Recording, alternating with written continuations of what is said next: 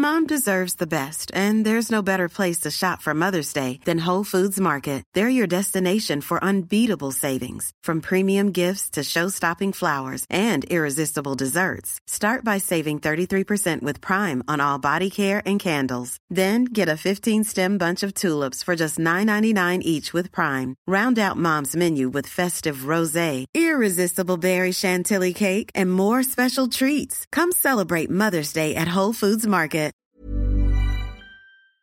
Bonsoir et bienvenue dans le podcast Culture PSG du lundi 28 février 2022. Nous sommes au surlendemain d'une belle victoire parisienne contre l'AS Saint-Etienne, donc on va revenir sur le match, ce sera le thème principal du soir comme toujours. Nous avons d'autres petits sous-thèmes ensuite, parce que je pense que le peut-être qu'on ça durera pas assez longtemps, on sera pas dans nos deux heures réglementaires. Donc euh, on a mis aussi un petit point Real Madrid, euh, puisqu'ils ont joué ce week-end également, qu'il y a eu quand même quelques trucs qui s'est passé là-bas. Et on, a fait, on fera aussi un petit point euh, League, puisque le- les jeunes parisiens jouent le huitième de finale contre le Séville FC demain. Donc mardi, pour ceux qui ne suivent pas, à 18h. On en parlera ensuite. Euh, Qu'est-ce que je voulais vous dire d'autre? Oui, Bonsoir à tous sur le live, ça fait déjà très plaisir de vous retrouver. Et nous sommes 4 cette semaine, puisque la semaine dernière nous n'étions que 3. Mais cela ne nous a pas empêché de parler pendant deux heures, comme me l'a signalé Mathieu en avant-podcast. Mathieu est là ce soir aussi. Bonsoir Mathieu. Salut à tous. Voilà. Euh, pour le son, vous me dites s'il y a des problèmes de. S'il y en a un beaucoup plus fort qu'un autre, ça me. Je réglerai ça avec grand plaisir. Euh, nous avons normalement Omar aussi qui est là. Bonsoir Omar. Bonsoir Philo, bonsoir à tous. Ouais. Et nous avons l'enfant terrible Simon qui est là aussi. Salut les gars et bonsoir à tous les auditeurs. Et auditrices, puisqu'il y en a quelques-unes, on les salue également, parce que tout, tout de même, Simon, le football féminin aussi se développe. Rendons-lui hommage. On va attaquer tout de suite sur le, le match de samedi soir, donc au Parc des Princes, qui était un match de la 26e journée, si je ne me trompe pas. Les Parisiens se sont donc imposés 3-1. Une euh, rencontre qui a été marquée par l'ouverture du score rapide de Denis Bouanga à la 16e minute sur une erreur de Danilo, même s'il s'est bien rattrapé ensuite, comme on va en parler ensuite, puisqu'il a marqué le troisième et dernier but de la rencontre dès la 52e minute. Et entre-temps, c'est Mbappé, servi à deux reprises par Lionel Messi, à la 42e puis à la 47e, juste au retour des vestiaires, non, au retour des vestiaires pardon, qui avait mis le PSG devant. Euh, El Famoso au bout du match euh, risque d'être euh, pour moi, puisque comme d'habitude vous vous doutez bien que les trois ont coupé le micro et se cachent, telle leur époque euh, au collège et au lycée quand il fallait pas être interrogé. Euh, Tu étais au stade, Philo, profite-en. non, non, mais c'est vrai en plus. Et pour ça, je pense que ça, ça fausse. En fait, pour une fois, donc je, ne regardais pas la rencontre à la télé, mais j'étais au stade. Et c'est très différent en termes d'analyse, de recul, de tout ça. Euh, puisque bah, on n'a pas forcément les mêmes réflexes. C'est beaucoup plus compliqué aussi de travailler avec. euh, le- de ne pas voir la télé en même temps. euh, Enfin bref, c'est autre chose. Mais malgré tout, je, bon, bah, le début de match n'est pas forcément très réussi. Euh, Santé, je trouve, ouvre assez log- logiquement le score, parce que juste avant, il y avait une grosse alerte avec une double occasion euh, qui venait déjà d'une action, enfin qui venait d'une action euh, côté gauche stéphanois, donc côté droit parisien, même si comme Pascal Duprat l'a fait remarquer en conférence de presse d'après-match, je n'ai pas attaqué le côté droit parisien, nous avons attaqué via notre côté gauche, ce n'est pas pareil, en mettant en avant la performance de Denis Bouanga, qui effectivement a été le, gros danger côté stéphanois. Donc, ouverture du score, j'ai pas envie de dire logique, mais pas loin quand même. Donc euh, voilà, je trouve que le PSG a vite réagi. J'ai vu des tweets passer comme quoi la première mi-temps en intégralité n'avait pas été bonne. Moi j'avoue, je suis pas du tout d'accord avec cette analyse. Je trouve qu'au bout d'un quart d'heure, on est vraiment rentré dans le match, un quart d'heure, 20 minutes. Il y a plusieurs individualités, notamment, je pense à s'appelle, euh, Gay, Marquinhos un peu qui s'est mis à jouer aussi. même il y a déjà un semblant de réorganisation de l'équipe pour enlever Messi tout seul du côté droit pour le mettre dans un rôle plus axial. Et au final, je trouve que le PSG égalise de façon assez logique euh, peu avant la mi-temps, même s'il n'y avait pas eu d'incroyables occasions. Il y avait quand même une vraie domination d'ensemble qui a payé assez logiquement. À la mi-temps, il y a quand même un changement assez important de Pochettino qui sort un arrière droit défensif qui est Kerrer pour un, un piston droit très offensif qui est Di Maria avec un là pour le coup on passe vraiment à 3 derrière de façon beaucoup plus franche alors que c'était déjà le cas auparavant mais sur la fin de première mi-temps, euh, Danilo remontait au milieu quand même quand on n'avait euh, pas le ballon. Là, en, seconde mi-temps, il est vraiment resté derrière, en, donc en stopper droit. Euh, je, enfin, je sais pas comment vous l'avez vu, moi je le trouvais stopper droit et pas libéraux. hein. C'était vraiment Marquinhos dans l'axe et lui à, sa droite. un peu bah, tout à fait ce qu'on avait vu lors des précédents matchs quand il couvre Hakimi, même si Hakimi n'était pas là. Puis à deuxième mi-temps, il y a un début très très réussi. Le PSG qui accélère quand même très fort, qui marque vite, qui ensuite aurait même pu marquer deux, trois buts de plus. Hein. Je, compte un poteau de Di Maria sur le corner, on a un poteau de Neymar et encore un poteau de Wijnaldum, plus quelques autres occasions, des contres pas forcément très bien joués, une autre tête de Danilo dangereuse, euh, le lob de Di Maria, bref, beaucoup de situations gâchées en fin de rencontre par les Parisiens. Euh, mais bon, Sainté a aussi eu des occasions euh, où Donnarumma a dû se, détendre plutôt de façon importante, donc je dirais que le 3-1 reflète assez bien, même. Est-ce que ça reflète assez bien l'écart entre les deux équipes? Je sais pas, mais c'est en tout cas la victoire est non seulement logique, le fait qu'il y ait plus d'un but d'écart entre les deux équipes est logique aussi. Et éventuellement, ce qu'on aurait pu reprocher, c'est de dire que peut-être que le score 4, 4-2 ou 4-1, voire 5-2, un score peut-être dans ce style-là aurait peut-être été peut-être plus reflété la physionomie de la rencontre. Mais alors de faire le bilan, une nouvelle belle performance offensive. Défensivement, je suis un peu plus circonspect. D'ailleurs, c'est la question qu'on a posée à Pochettino après la rencontre, où je trouve qu'il n'a pas forcément totalement respecté, enfin répondu à la question, mais sait comme ça. Donc, une belle soirée de football au Parc des Princes. On me dit que visiblement le score respecte les expected goals. Bon, bah, pourquoi pas alors? Mais un match que je trouve vraiment intéressant d'un point de vue offensif, notamment quand, je pense qu'on va en reparler, mais quand Messi est devenu un, a été replacé vraiment comme meneur de jeu slash quatrième milieu de terrain comme euh, un membre du podcast l'évoque depuis maintenant euh, oh quoi six mois, sept mois? Euh, ça a été vraiment bien. je suis un, peu déçu de la performance défensive. Je trouve qu'on a perdu depuis quelques temps de, de l'équilibre euh, par moment. Après, peut-être que ça va aussi avec le fait qu'on joue de façon plus, plus débridée offensivement. Mais bon, globalement, une bonne rencontre face à un adversaire que je trouve de bonne qualité aussi dans l'ensemble. Faut pas cracher sur euh, Saint-Etienne qui, pour moi, n'a rien à faire à l'avant-dernière place du classement. Donc voilà, c'était bien. Globalement, c'était bien. Mathieu, Omar, Simon, je vous laisse compléter ce pouls du match. Je vais mettre une image pour ceux qui regarderont sur YouTube demain. Mathieu, souvent c'est toi qui enchaînes, donc je te laisse faire. Ouais, c'est un match qui a, commencé de façon compliquée, un peu comme la, semaine dernière face à Nantes, avec quelques mots qui, se répétaient. Euh, une nouvelle fois, Pochettino était un peu au défi de, trouver une, structure alternative à celle qu'il avait euh, mise en place sur la fin du mois de janvier, qui avait eu ses faveurs jusque-là. Euh, c'est-à-dire comment compenser l'absence de, Hakimi et, et, avoir avec un Danilo aussi qui ne peut pas occuper le même rôle. Là, en plus, on avait l'absence de Verratti. Et je pense que même si la disposition était un peu différente par rapport au match de, Nantes, on a revu quelques, quelques mots similaires. Globalement, une mauvaise occupation des, espaces euh, en phase offensive. Euh, on avait du mal à occuper le couloir droit, Kerr se recentrait beaucoup et c'était visiblement une consigne. Hein. Tu voyais que quand le ballon était côté opposé notamment, il occupait presque une position de, de milieu relayeur droit. Il était très très à l'intérieur du, du, terrain et pas de 2 ou 5 mètres à l'intérieur, vraiment 10-15 mètres. Donc euh, c'était clairement des, consignes pour avoir sans doute l'équipe assez compacte à la perte, etc. Mais on n'a pas eu beaucoup de largeur et une, capacité à bien occuper les espaces avec le ballon. Et à la perte, ça n'a pas montré de, gros effets vu qu'on a quand même subi des contres euh, qui en plus ont été mal gérés derrière avec des, erreurs de Marquinhos, de Kerrer sur, euh, sur certaines, certaines occasions et puis un but qu'on encaisse.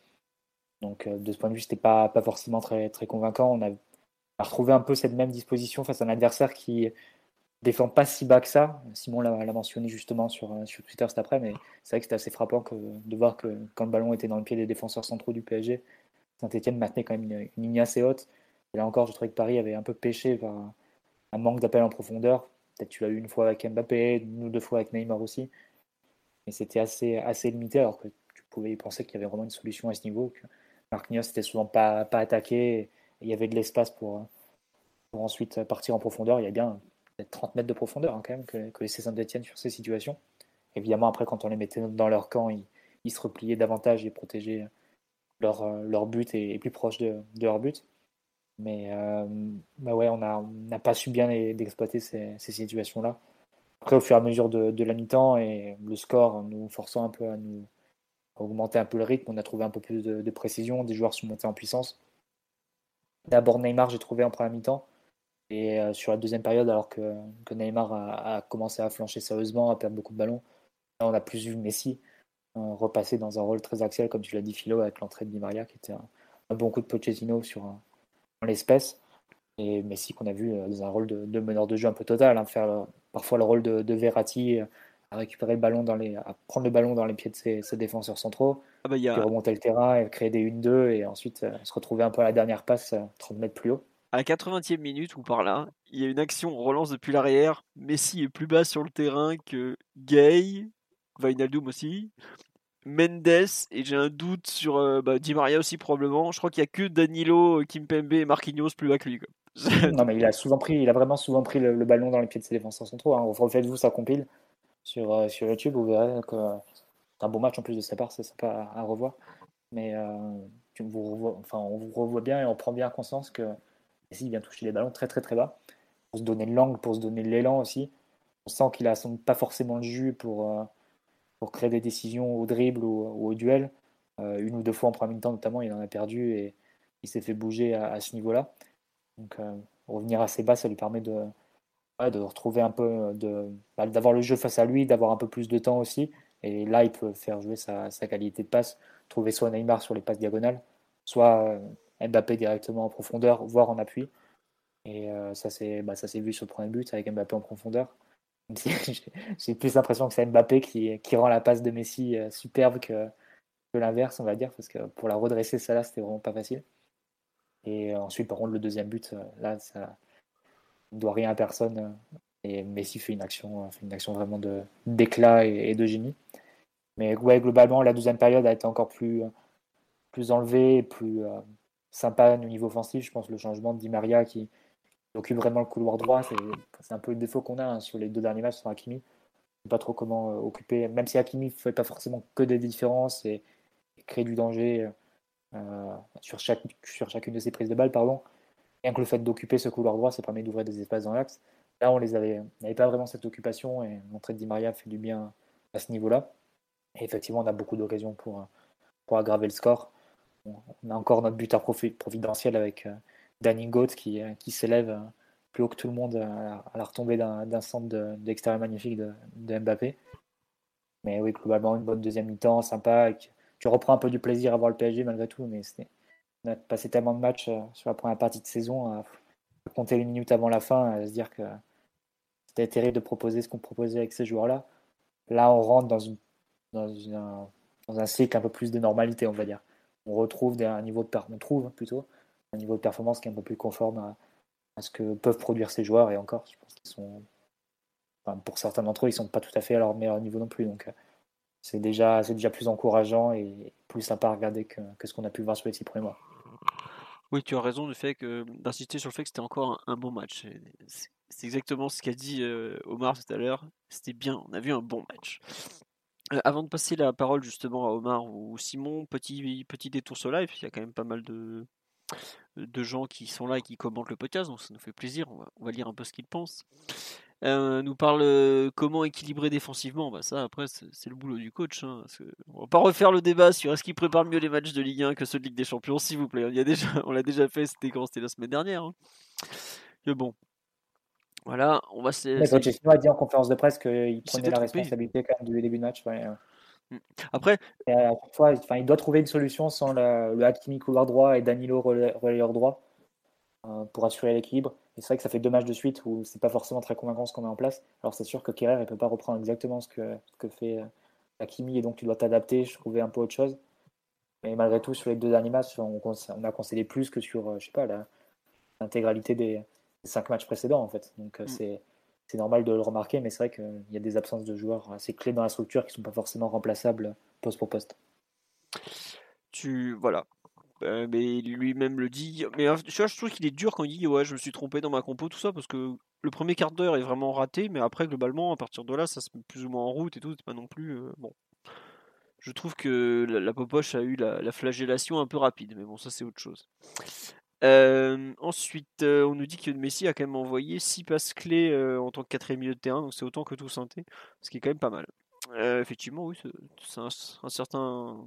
Parce que il finit avec deux passes décisives, mais de mémoire, il en il donne une autre à Di Maria sur le lob, qui est complètement raté. Enfin, qui est pas raté, mais qui est pas assez précis. Et je crois qu'il y en a encore une autre où il aurait pu faire une passe décisive à un moment. Euh, enfin bref, il aurait pu finir avec 3 ou 4 passes décisives, bah, exactement comme elle allait contre Santé quand on en a mis 3. Euh, on nous dit que dès que Verratti n'est plus là, le milieu manque d'imagination. Bah, c'est malheureusement un, point commun entre toutes les époques du PSG sans Verratti depuis maintenant qu'il est arrivé en 2012. Donc on peut pas, tu remplaces pas un joueur comme Verratti comme ça. Hein, c'est pas, faut faire autrement. Mais après, c'est dur de parler quand même de manque de créativité alors que le PSG a eu autant d'occasions franches. Donc je pensais honnêtement que le PSG aurait plus de mal à se créer des occasions vu l'adversaire et vu le coach en face que, sur ce match on nous dit que ça ressemblait pas à grand chose en termes de structure. Euh, bah, je sais, je sais pas Simon, tiens, pour enchaîner un peu sur l'analyse collective, si tu trouves que ça manquait de, structure vraiment ce PSG euh, samedi soir? Non, j'ai pas trouvé. non, non, bah, globalement, euh, tu sais que tu as un pôle qui va concentrer énormément côté gauche. Ça, c'est la nature de l'effectif qui fait ça à peu près à tous les matchs. on sait qu'on peut pas attaquer pareil à gauche qu'à droite et que, à la limite, le. comment dire le, manque de structure, entre guillemets, et on met un peu ce qu'on veut derrière ce mot, euh, cette espèce de densité recherchée côté gauche, c'est même plutôt volontaire pour euh, essayer de trouver des, connexions, de la densité, euh, pouvoir fixer, pouvoir libérer, libérer des joueurs, même si c'est dans des, parfois dans des petits espaces. Donc non, je crois pas que le manque de, structure soit un problème. Là, il t'a manqué peut-être un petit peu de, mordant offensif et de, justesse dans les enchaînements parce que globalement, et Mathieu le disait, Sainté, ils t'ont donné l'opportunité d'attaquer la profondeur un nombre de fois très très important, notamment euh, en première mi-temps. En deuxième mi-temps aussi, mais là on avait déjà réglé euh, une partie des problèmes, notamment au score. Et, cette profondeur, euh, à chaque fois il te manquait pas grand-chose, hein, parce que Dupras, de manière assez audacieuse, avait mis sa ligne défensive très très haute, vraiment très haute. tu vois très peu d'équipes se permettre de jouer aussi haut au Parc des Princes, euh, surtout, euh, surtout face à un PSG qui, euh, qui mine de rien, retrouve une, petite forme dans le jeu. Et là, pour le coup, la ligne de 5 était toujours très haute, parfois à la limite, mais, mais tout, pratiquement toute la première mi-temps, ça tenait à peu près. à part évidemment sur le but où là, pour le coup, Mbappé très très intelligent et, et qui s'était un peu joué du piège du hors-jeu de, de la défense de Sainté en, faisant une course autant latérale que, verticale. Attends. Euh, ça, a été un très bon ajustement de, sa part, mais en vrai, dès la dixième minute, euh, si Sainté fait un boulot un peu moins précis sur son alignement, tu as trois face à face avec le gardien et tu peux imaginer que bah, y aurait un ou, deux buts de marquer quoi. Ouais non non je te disais tu trouves non c'était sur le but en fait euh, vu du stade moi j'ai eu l'impression qu'en fait c'est Messi qui déclenche l'appel de Mbappé, quoi, en fait. C'est Messi qui fout la. C'est Messi qui dit bon, allez hop, le ballon il est là, vu comme l'autre il court vite, ça va le faire, quoi. Et c'est un peu ce que disait Mathieu, la passe est. En fait, la passe elle est à la fois pas géniale et très géniale dans le sens où il sait que Mbappé va beaucoup beaucoup plus vite que les autres. Ah, la passe elle est géniale dans le sens où tu l'as. Nous, enfin, je sais pas comment tu l'as vu vécu au stade, mais depuis la télé, tu le vois pas l'angle de passe. ah oui, non, je te confirme tu vois pas qu'il il va trouver Mbappé. Après, là où Mbappé est très fort, c'est qu'il arrive à la redresser. Déjà, il arrive premier sur le ballon et il met quand même mhm. un bel écart à Mangala, il me semble, qui, qui le marquait. C'est pas ça, euh, euh c'est ouais, c'est d'autres Mangala? Ou c'est Nadé, non? euh, Attends, c'était qui Je sais pas. Après, mais peut-être, peu importe. Mais déjà, il passe devant et ensuite, il arrive à la redresser, à mettre suffisamment de force pour. pour euh, bah, après, Bernardoni fait une grosse erreur, ça c'est évident malgré tout, il arrive à la redresser, à mettre de la force.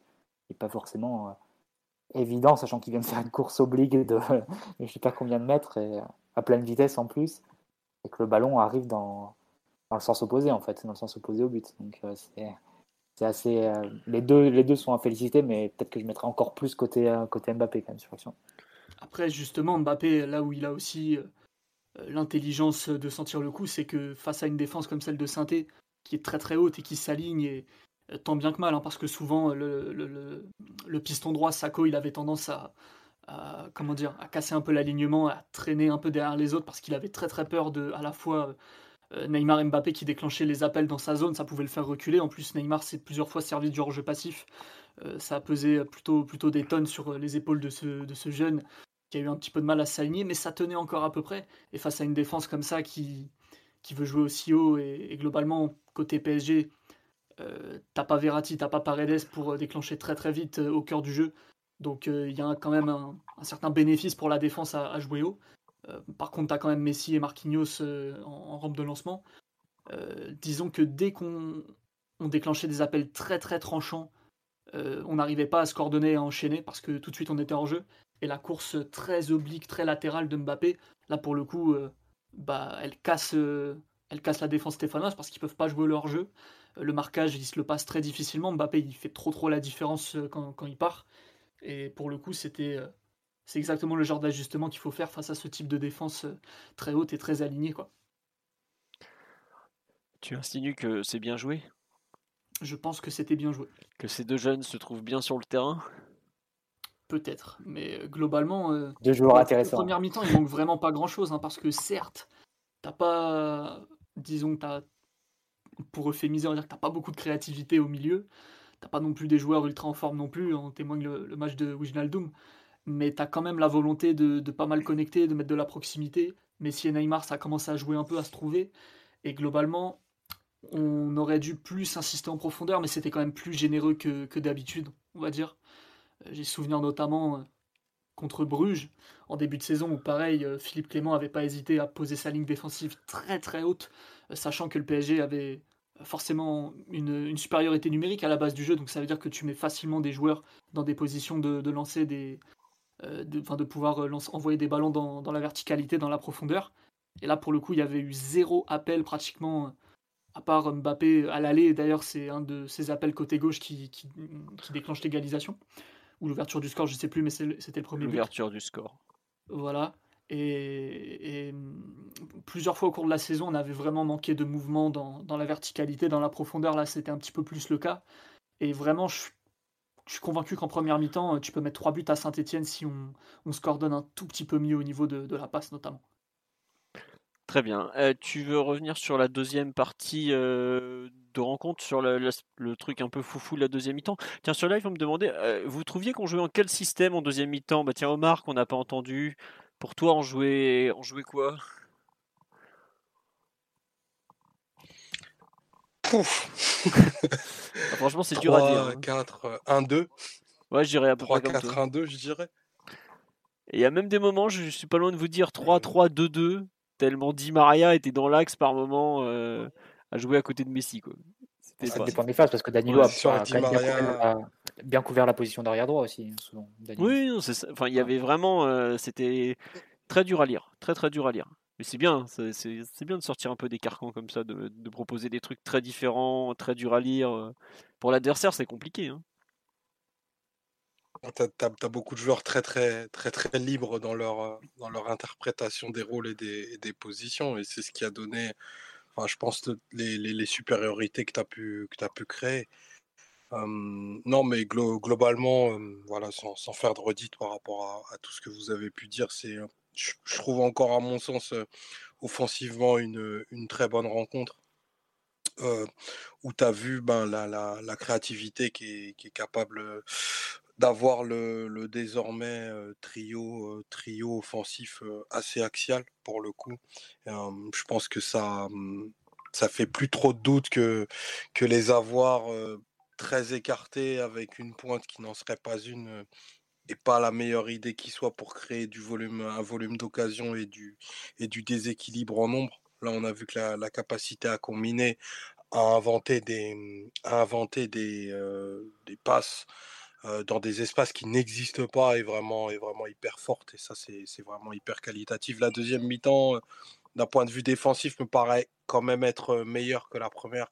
Où effectivement, bien que Dupraz ait dit qu'il n'y avait, pas, avait pas de plan anti-côté droit à Paris, euh, bon, il me semble, il me semble assez, euh, assez aisé de dire qu'il y avait beaucoup d'inspiration de ce qui avait été fait sur, euh, par Camboire la semaine d'avant et, une réalisation bah, tout, aussi, tout aussi intéressante, en tout cas côté, côté stéphanois.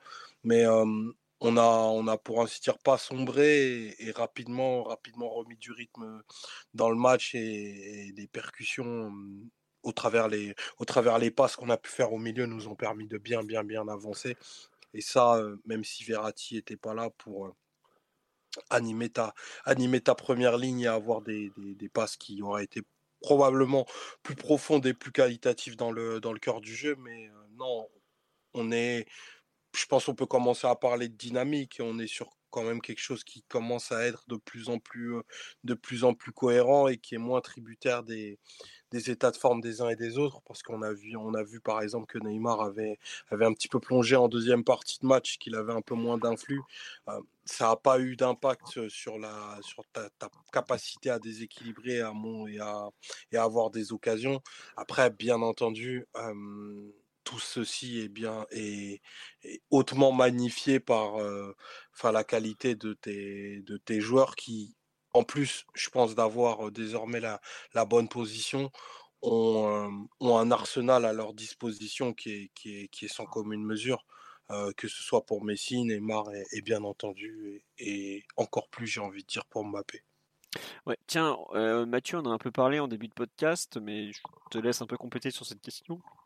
On nous demande comment expliquer le retour d'une certaine fragilité défensive que l'on avait réussi à gommer en janvier. Euh. Après, il faudra voir hein, si ça se confirme des, prochains matchs, mais c'est vrai qu'on n'a pas pu aligner. Enfin, je vais prendre la même excuse, la même explication entre guillemets que, la semaine dernière, mais on ne peut pas aligner tout simplement la même structure qu'on a pu aligner sur les, matchs où on ne prenait pas de but et on ne concédait pas d'occasion, tout simplement c'est-à-dire une, structure assez conservatrice avec Danilo quasiment troisième central, ou du moins joueur qui vient couvrir Messi et, et Hakimi, euh, avec un Paredes numéro 6 euh, devant, euh, devant ces trois centraux. pareil, qui joue assez, enfin toujours devant, devant le ballon, qui s'aventure assez, assez peu hors de sa position, etc. Bah, forcément, tu es, beaucoup mieux placé et en meilleure posture pour, pour récupérer le ballon ou couper les comptes, d'autant que ça s'accompagnait d'un jeu avec le ballon qui est assez plat dans le bon et dans le mauvais sens. C'est-à-dire que pas Neymar, tu n'avais pas un joueur comme Gay ou Wijnaldum qui, qui s'aventure beaucoup. C'est beaucoup de, beaucoup de passes, un peu dans balle si on veut. Euh, quelque chose d'assez, horizontal qui permettait de garder les positions et garder une, bonne, structure quand tu perdais la balle. Donc je pense que ça s'explique un peu, par là. Après, tu as aussi affronté des adversaires qui sont des, des adversaires qui avaient une mission contre.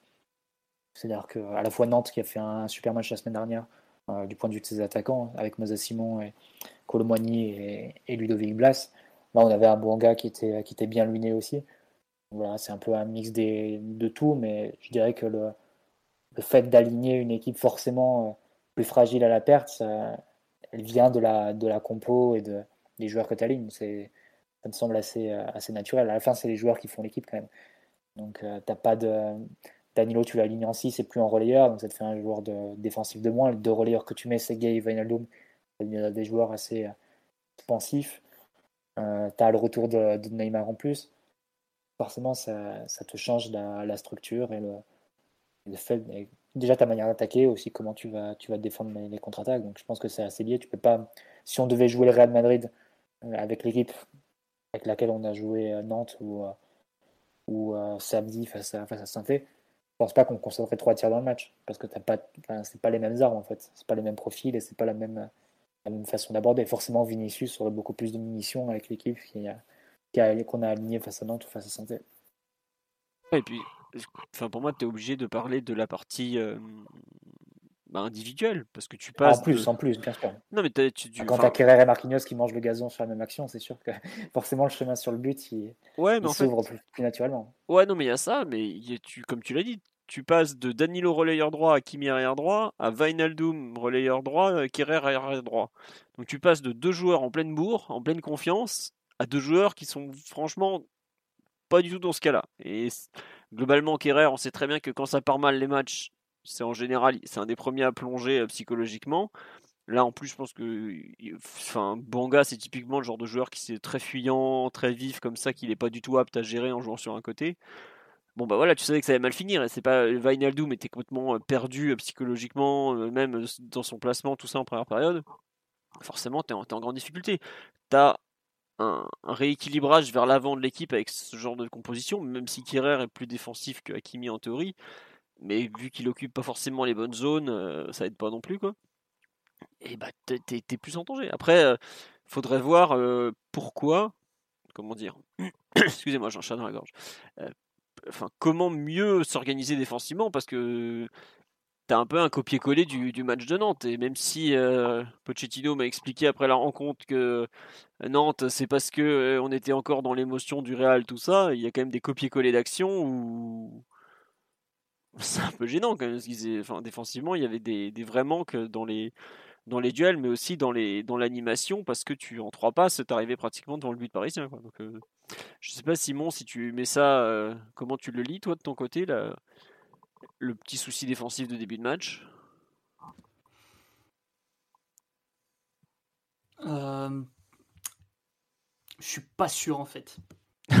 je, je, en fait, je crois pas que tu concèdes du danger face à Saint-Etienne de la même façon que, que tu en as concédé face à Nantes.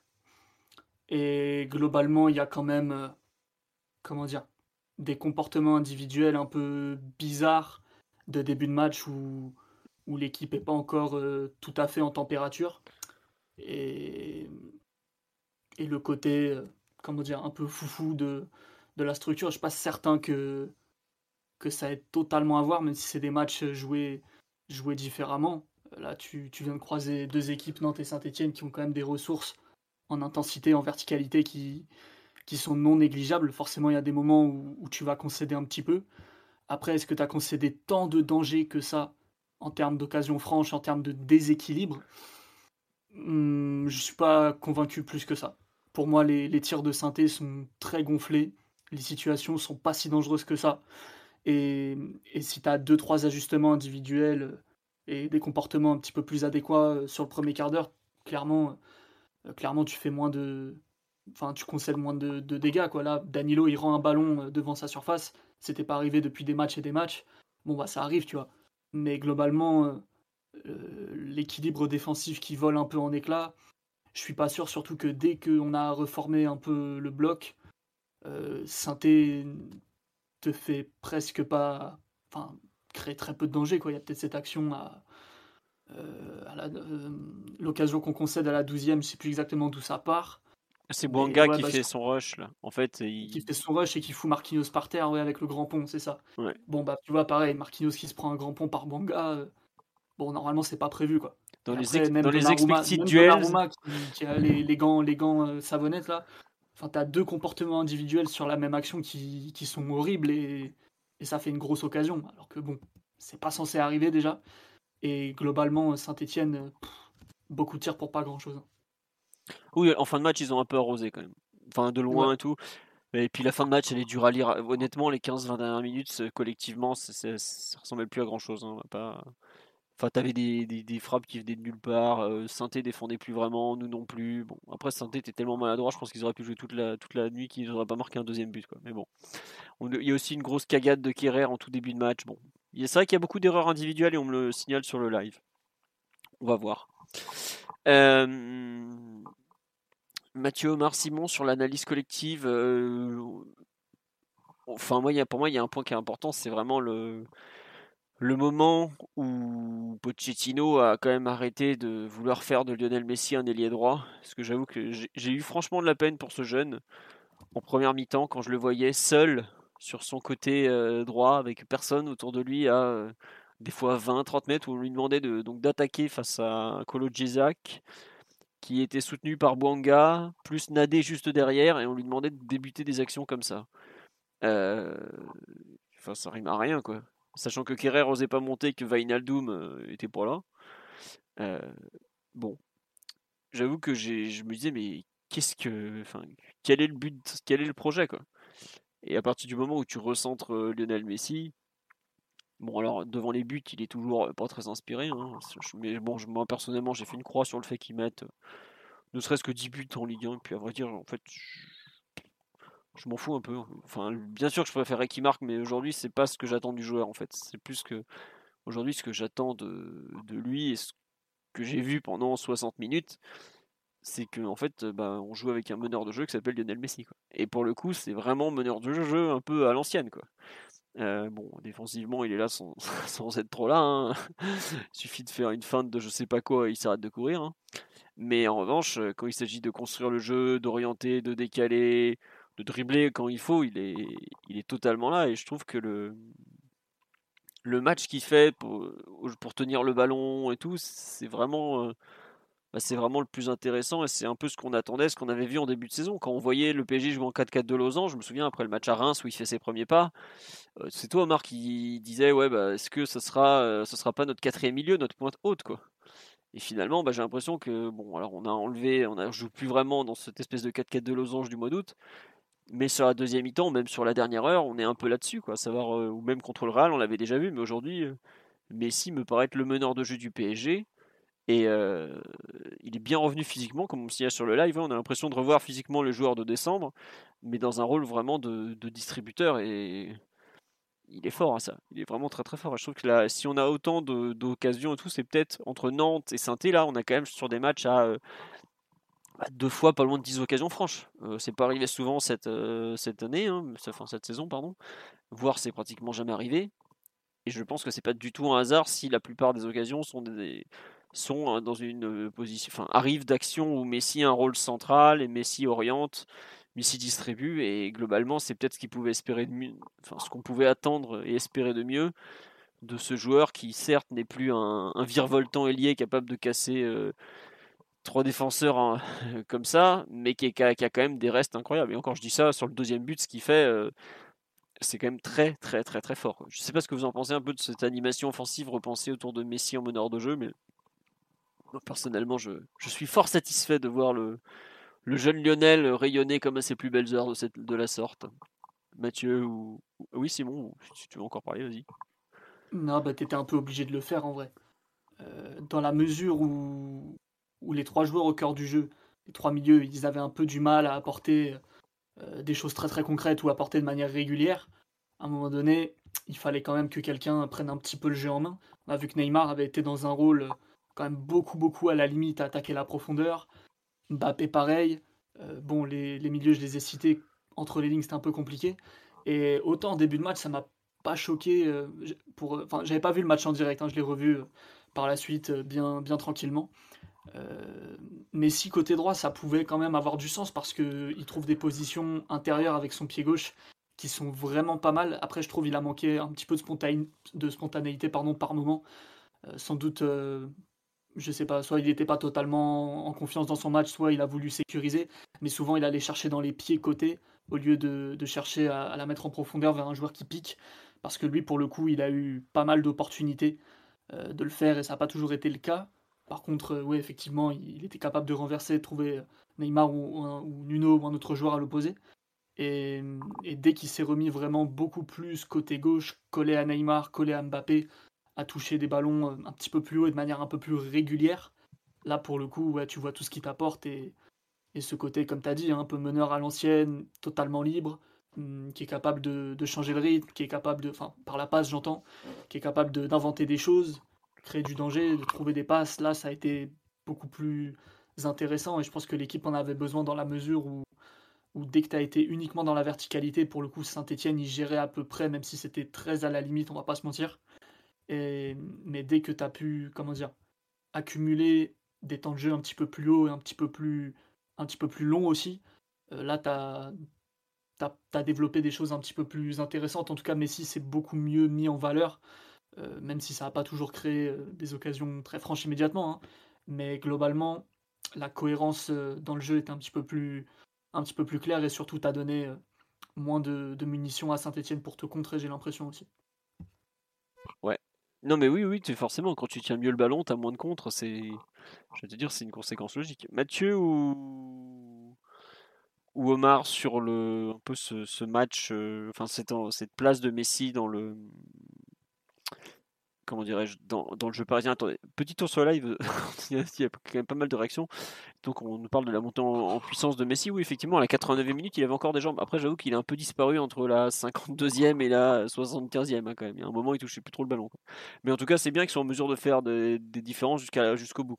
Et pour revenir sur la partie physique, moi j'avoue qu'en début de match, je trouve qu'on sent vraiment beaucoup son, ses difficultés athlétiques sur les premières parties de rencontre quand les mecs en face sont vraiment encore à 100% à fond, euh, prêts à, le, à, lui bondir dessus à, la moindre touche de balle. dans la durée après les types sont un peu moins forcément il y a de l'usure et tout de la fatigue. Et je trouve qu'on voit moins l'écart de, bah, de, de puissance notamment de, vitesse etc mais en début de rencontre on, je trouve qu'on voit vraiment que quand, quand, les types lui veulent lui sauter à la gorge et tout c'est ça euh, non, on nous dit sur live aussi, sur les passes intérieures de Messi, ce serait bien que Nuno progresse dans les appels en profondeur. Oui, oui, effectivement, parce qu'aujourd'hui, il, il y a beaucoup de, comment dirais-je, il y a beaucoup de marge encore euh, dans ce positionnement de Messi, dans ce qu'il est capable de faire par rapport à ses, euh, coéquipiers. Mais les deux passes pour Mbappé, par exemple, euh, c'est bien. C'est-à-dire qu'il y a une connivence entre les deux, ça commence à ressembler à quelque chose de très bien. Omar ou Mathieu, sur un peu la façon dont on utilise ce jeune Lionel, qu'est-ce que vous voulez rajouter? Oui, Mathieu. Le dièse. Le dièse, oui. Non, le 30 plutôt. Mais euh, non, non, c'est un match. Mais après, il y a aussi une, question de, niveau individuel. Et moi, je retiens la remarque que tu as pu faire sur le, le, fait que au niveau des duels, il soit encore un peu. Euh, il se fasse bouger quoi, en Ligue 1. En fait, l'idée, c'est quand même de, de, lui donner du, de l'espace et lui permettre de le mettre dans des conditions où il n'y a pas se faire euh, sauter, sauter à la gorge par des milieux défensifs beaucoup trop costauds pour lui. Euh, parce que là, le duel, il va le perdre. Et ça s'est vu peut-être plusieurs fois hein, quand, il, euh, quand il est comme ça au duel et qu'il vole un peu en, éclat. J'ai en tête une action en première mi-temps notamment.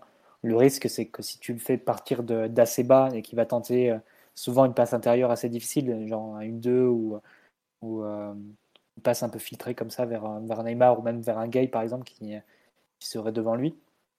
S'il la rate, si c'est intercepté, c'est une, une, situation possible de compte pour l'adversaire juste ensuite parce que forcément, tu auras eu un milieu qui sera projeté, possiblement, pour lui faire de la place pour, pour ce décrochage. Lui, il va pas être en situation d'arrêter le contre. Et, euh, et, donc, on va se retrouver en, avec une perte, entre guillemets, euh, au, niveau, au niveau numérique. Ça, c'était déjà vu sur certains matchs. Je me souviens Danilo qui avait pris un, carton pour ça, notamment. Euh, même non, plutôt quand il essayait, quand il essayait plutôt de, de, trouver un appel en profondeur de Danilo. C'était peut-être le match face à, face à Nice ou un de ces matchs comme ça. Ensuite, on s'était trouvé complètement démunis euh, sur la contre-attaque, mais il y a d'autres actions comme ça sur la première mi-temps notamment, où il cherche un peu, il force un peu une passe intérieure vers, vers Neymar ou Gay. Ensuite, ça, ça peut partir sur la, sur la contre-attaque parce que c'est intercepté. Donc euh, voilà, c'est un peu, c'est forcément un peu à double tranchant, mais dans ce rôle où il vient décrocher et où il, vient décrocher même assez bas, dans son rond central, on voit au niveau de ses défenseurs centraux au tout début d'action, tu le sens quand même plus euh, naturellement à l'aise et moins de déchets quand Neymar occupait ce rôle sous, euh, sous Emery par exemple ou sur certains matchs de, de au début. Et c'est là où ça peut devenir intéressant parce que si tu peux organiser ton attaque en fait sur trois échelons en fait. C'est-à-dire que tu peux avoir Messi dans, dans une position et dans, dans une hauteur assez basse, la plus reculée des trois. Neymar à un second échelon, un peu décalé sur, sur la gauche, mais intermédiaire pour être le, récepteur des, des passes euh, un peu comme ça diagonales avec euh, de Messi quand il, quand il se met sur son pied gauche et, qui trouve l'angle de, de, passe. Et Mbappé sur un troisième échelon qui peut euh, à la fois être récepteur d'une passe directe pour, ensuite faire office de relais de au jeu, ou bien directement menacer la profondeur comme il a, comme il a pu le faire. Donc ça, c'est une attaque qui a quand même des complémentarités assez naturelles qui peuvent se trouver. Et d'ailleurs, tu le vois sans doute par bribes encore, parce qu'ils n'ont pas encore toujours, enfin, ils n'ont pas beaucoup joué de matchs ensemble. Et tu le vois quand même. Et tu le vois même sur un match comme, euh, comme samedi. Donc, euh, de ce point de vue, c'est, je ne sais pas s'il va pas nous manquer peut-être un peu de temps pour, pour roder encore ce, trio. C'est vrai que les, circonstances ont fait que on l'a pas tout le temps vu. Et quand on l'a vu, c'était souvent à des, des, niveaux de forme assez, assez disparates. Et d'un point de vue complémentarité, c'est difficile de faire de faire beaucoup mieux. Après, c'est sûr qu'il va te manquer quelque chose au niveau de, de l'occupation de, la surface, parce que Mbappé, parfois s'impatiente, va, va dézoner un peu sur le côté gauche, jouer un contre un, et, avec raison, hein, je ne le critique pas pour ça, parce qu'il est, il est vraiment dévastateur en ce moment sur, dans ce rôle-là. Et du coup, il te manque un peu cette, cette présence derrière. Donc, c'est bon.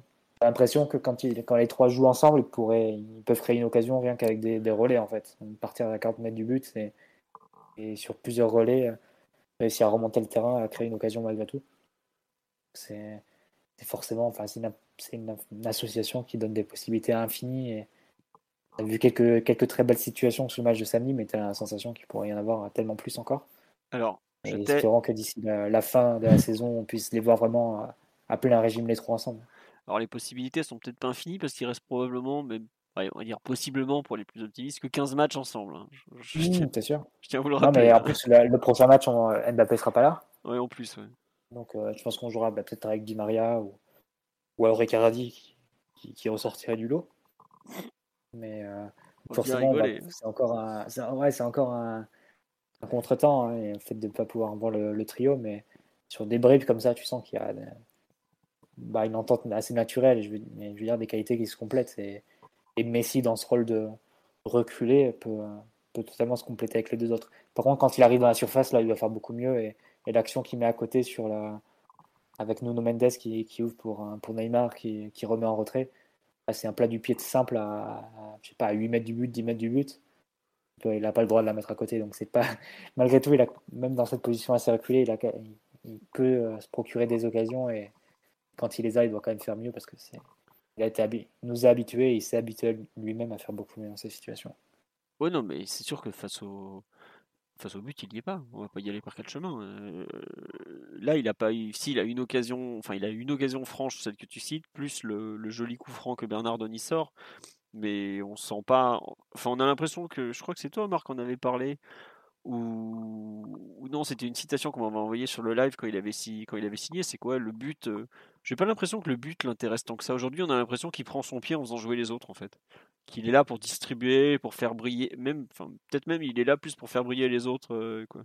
Après, le mec, il a tellement tout gagné dans sa carrière, j'imagine qu'il n'est pas un but près, quoi. Mais vraiment, ce rôle, c'est c'est bien de lui avoir trouvé un peu cette façon de, jouer, comme tu l'as dit, euh, Mathieu. Faudrait voir un peu comment le faire commencer bien dès le début de la rencontre aussi, parce que. Après, il joue comme ça depuis des années, mais si ça fait longtemps qu'il ne plus les déséquilibrants. Au Barça, il devait faire un peu tout. Il avait la responsabilité du but aussi. Sans doute que ça le, cramait un peu et il n'était pas en mesure de le faire au, plus haut niveau. Hein. Ça, s'est vu dans les sorties de route du Barça en Ligue des Champions ces dernières années au PSG, forcément, tu, partages un peu plus la responsabilité, notamment des buts avec, avec Mbappé. Donc, il peut se concentrer à plein sur le, le rôle de meneur, entre guillemets. Et puis là, on va voir avec Verratti aussi. Donc, c'est ça qui est intéressant. Ouais. Omar, sur, euh, tu es très attendu sur ce sujet Messi, parce que bon, c'est quand même ta vision depuis le mois d'août qui, qui, est en train de se, se réaliser aujourd'hui. Donc, euh, c'est quand même pas rien.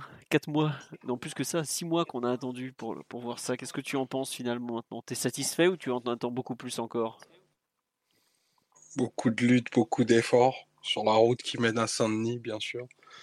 Non, mais je pense que c'était assez, assez enfin, réaliste quand, on sait ce que propose la Ligue 1 et, le contenu des matchs de, enfin, qui sont proposés à, Paris que, que d'imaginer Messi dans cette position-là. Je pense qu'il y a deux éléments pour, euh, pour optimiser un petit peu plus le fait qu'il soit pleinement installé dans cette position. Il, faut, il faut arriver à le servir euh, un peu plus derrière la première ligne de pression adverse.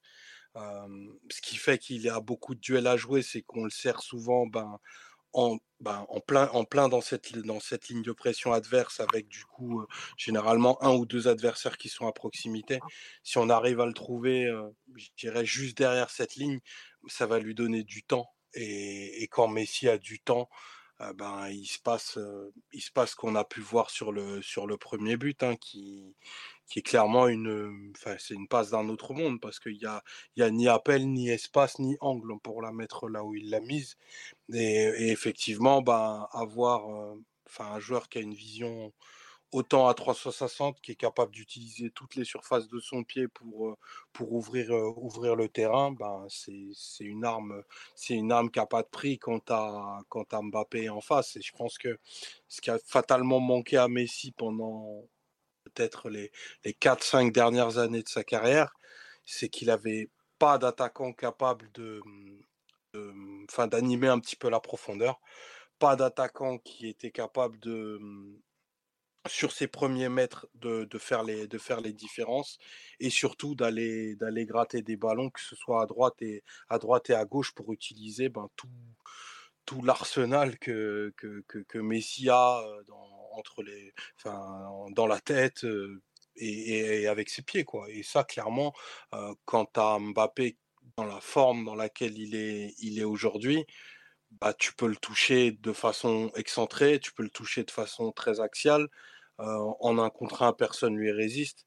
Et en plus, il a de la réussite parce que les gardiens peuvent, peuvent avoir des inspirations un petit peu douteuses au moment où, au moment où il fait ses tirs. Et ça, pour, pour Messi, c'est clairement du, du, confort et ça le, ça le déresponsabilise encore plus dans le, dans le scoring. Et ça, c'est, c'est, je pense, super important pour qu'il garde, garde toutes ses toute sa fraîcheur. Aujourd'hui, Paris n'a pas besoin des buts de Messi pour gagner des rencontres. On n'en a pas besoin et on n'en aura pas besoin jusqu'à la fin de la saison. Et je, radote peut-être ce dont on a besoin, c'est des buts de Neymar. Parce que sa position va faire que bah, lui, fatalement, il va avoir bah, plus d'occasions franches, plus d'occasions claires également. Et c'est ses buts à lui qui feront basculer le, destin de la saison.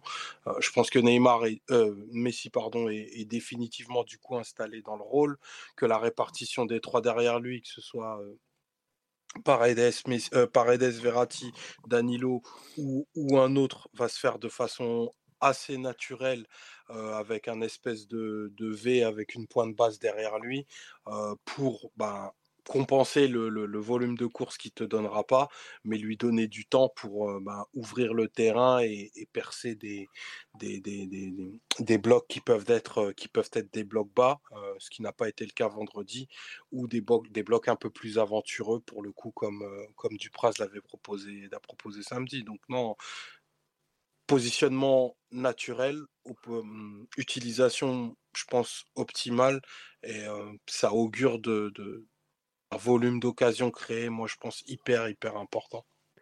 Bah là on est on est déjà dedans. 10 hein. comme je disais, hein, Nantes 10 occasions, saint on doit être à on est à 3 buts, 3 poteaux, déjà c'est énorme. Plus encore quelques-unes enfin on doit être encore à 10 occasions. On n'a pas souvent eu des matchs avec 10 occasions. Je vous rappelle que depuis le début de la saison, on n'a pas fait des, mi-temps complètes avec 0 zéro occasion franche ou ce genre de choses. Euh, là en ce moment, euh, les enfants, nous mangeons du caviar. Faut, faut, faut que ça continue surtout. Sur euh, l'aspect collectif, est-ce que vous voulez rajouter quelque chose ou on a à peu près fait le tour? On nous dit que la Ligue des Champions se gagne sur la défense et que comme Messi est incapable de défendre, dans toutes les équipes où il a joué se font éclater depuis 7 ans. Je ne suis pas certain que ça soit juste ça. Oui, Simon? Sans commentaire. bon. Je pense que jouer avec. On euh, répond à des messages intelligents. Je, pense que jouer avec Gérard Piquet en défense centrale à 35 ans n'aide pas non plus, mais ça c'est peut-être autre chose. Écoutez, la ligne haute, euh, l'anglais Piqué, euh, bon. Bon, chacun aura son avis. Ça a pris un doublé de Vinaldum. Bon, on en dira pas plus. Je rappellerai juste que Valverde en 2019 était à une dinguerie d'Ousmane dans le temps additionnel contre Liverpool de gagner la Ligue des Champions, alors que son 11 était déjà à 80% cramé, ou, alors c'était des joueurs de merde. Donc euh, respectons un peu certains travaux récents qu'il y a eu euh, au sein de cette institution. Bon, allez. Non, non, mais non. Il est temps de réhabiliter Don Ernest. Ça ne se fera pas ici, mais il est temps de le réhabiliter. Euh, Quand il veut au PSG. C'est pas, parce que c'est pas parce que Chabi a inventé le décrassage qu'il faut se foutre de la gueule de Don Ernest. Bon, on a un peu évidemment quand il faut défendre un entraîneur, vous, vous doutez bien que Omar surgit de la nuit pour euh, défendre Don Ernest Valverde. Euh, sur l'aspect collectif, Simon, tu veux rajouter quelque chose euh, Ou Mathieu ou Omar Ou on passe un peu aux petites perfs individuelles qui nous ont plu ou pas plu Comme vous voulez. non, on, ah, on va enchaîner alors. attendez, il y avait un truc que j'avais noté. Oh, je sais plus ce que c'était, donc ça ne va pas être bien grave. non, perf individuel, on nous dit je suis ému par le jeu au pied de Gigio. Bah oui, Donnarumma était titulaire, ce qui est d'ailleurs une surprise parce qu'on l'attendait plutôt Navas. Euh, après, moi, j'avoue que je deviens exigeant avec Donnarumma et j'en attends encore plus qu'en ce moment. Mais effectivement, le jeu au pied de Gigio Donnarumma aura été euh, assez brillant ce, samedi soir. Il faut lui rendre hommage parce qu'il n'a pas toujours été très très bien. Des progrès monumentaux. Hein. Ah bah ouais. Euh, pour le coup, la dernière version de Donnarumma au Milan, la saison d'avant, je l'avais pas trop suivi. Hum, par contre, la saison précédente, là j'avais beaucoup beaucoup vu son équipe et au pied, euh, c'était disons euh, euh, parfois très enthousiaste, parfois on voyait il tentait un peu des choses, des deux pieds en plus, puis droit pied gauche il, il se cachait pas en tout cas, ça c'est sûr. Par contre, au niveau de la précision, au niveau de la prise de décision, ça pouvait être très compliqué. C'est ça que moi, j'avais pas hésité à critiquer son jeu au pied, les moments où parfois ça, s'enflammait un petit peu, surtout que c'était pas dur de s'enflammer, hein, vu que vu ce que Navas propose au pied depuis son arrivée. Bon, c'est normal, c'est pas à 35 ans qu'il va, qui va, qui va régler ce souci. Et force est de constater que là, Gigio, je trouve, cette saison, c'était peut-être déjà le cas la saison dernière, mais même au PSG, quand même, je trouve qu'il y a des, vrais progrès. Beaucoup de fiabilité, beaucoup de tranquillité. Et globalement, il est en train de devenir euh, très fiable dans un domaine où on l'attend peut-être pas totalement vu, vu ses qualités naturelles, qui sont quand même celles d'un vrai gardien à l'italienne. Euh, même si on a tendance à imaginer que tous, les, gardiens des années 2010-2020 sont des Neuer, sont des Ederson, parce que c'est une tendance qui est réelle. Euh, Donnarumma n'a pas forcément ce profil-là à la base, même si ça lui, lui fait pas peur, pardon. Euh, là, il est en train quand même de, franchir un cap, je trouve. Ouais. Non, mais c'est vrai, tu as raison sur le jeu au pied, le fait qu'il franchit un cap. Ouais, et enfin, c'est un truc où quand il a signé, on disait qu'il sera pas forcément meilleur que Navas, et pour le coup, ça devient aujourd'hui un vrai argument en sa faveur. Oui, Mathieu ah, je suis pas forcément d'accord vu qu'on en parlait déjà au moment de la signature. C'est en prenant l'argument qu'il jouait dans des équipes, notamment l'équipe d'Italie, qui globalement tout, enfin, tous les matchs il doit relancer quoi. Parce que t'as pas de numéro 9 pour balancer devant et c'est un peu la philosophie de l'équipe. Est-ce que tu te euh, rappelles de sa demi-finale contre l'Espagne? Ah non, mais après ça c'était autre chose. Si tu te rappelles le match... mais le, si tu te rappelles le match de l'Espagne, l'Espagne était en individuel quasiment partout. Certes, euh, mais c'est pas pour ça que tu es obligé d'arroser les tribunes. Quoi. non, mais d'accord, mais ce que je veux dire, c'est qu'il n'y avait pas de solution pour, euh, de joueurs démarqués pour à qui faire la passe. C'est-à-dire que là, l'Italie, pour le coup, a dû, euh, a dû essayer d'allonger un peu, se retrouvant dans un plan de jeu qu'elle n'a pas du tout l'habitude d'appliquer. Effectivement, ça a donné le, la première mi-temps, mais globalement tout le match, avec d'énormes difficultés à, relancer. Mais ça, c'était pas seulement lié au, au, jeu au pied de Norma, c'est juste le plan de jeu de, total, on va dire, de, de l'Espagne. De Lucho. Donc là, l'Italie de l'Espagne de Lucho. Et là, l'Italie n'est pas vraiment de, de réponse à, à ce niveau-là. Après, après, il faudra voir sur euh, certains matchs. C'est possible que vu les risques qu'il prend, il, fera sans doute une erreur à un moment ou à un autre. Mais euh, qu'il était euh, habitué à, à, jouer au pied, ça c'est c'est un fait. C'est pas comme Navas, époque Real de Zidane. Pas besoin de faire un dessin, tout le monde a vu les matchs. Real de Zidane, il savait allonger. Hein. et sous pression, même, il, s'en. Il s'en. Comment dire? s'en mettait pas. Il s'en privait pas, on va dire. Donc, euh, non, c'est. Après, c'est sûr qu'il manque. Il a déjà une précision technique un peu surprenante. On ne le voyait pas forcément beaucoup, mais ce que je veux dire, c'est que c'est un joueur, un joueur, un gardien, qui était déjà habitué malgré tout à jouer dans cette philosophie-là. Donc, euh, je pense que si euh, Olivier Létang était encore au PSG et qu'il avait filtré dans le logiciel. les gardiens qui, qui, jouaient beaucoup au pied, bah Donnarumma il serait ressorti malgré tout pour le type d'équipe dans lequel il jouait en fait. Après, euh, c'est sûr qu'il a pris confiance sans doute en, en, jouant dans une équipe où c'est exacerbé, c'est sûr. PSG qui a 60% de possession à tous les matchs. il y a pris confiance ou il a pris goût? Parce que pour moi, c'est peut-être aussi qu'il y a pris goût à jouer au pied avec des joueurs qui sont quand même, sans faire offense au Milan assez plus doués techniquement. Peut-être qu'il se dit, bah écoute, euh, Bon voilà, on ne sait pas après quelles sont exactement les consignes de Pochettino concernant la relance au pied, parce que bah, on voit que Navas joue pas non plus. Euh, bon, Navas essaye d'assurer le plus possible au pied, mais c'est pas non plus euh, délirant quoi, de, précision. Les gardiens font les tours, il me semble, au PSG, il me semble.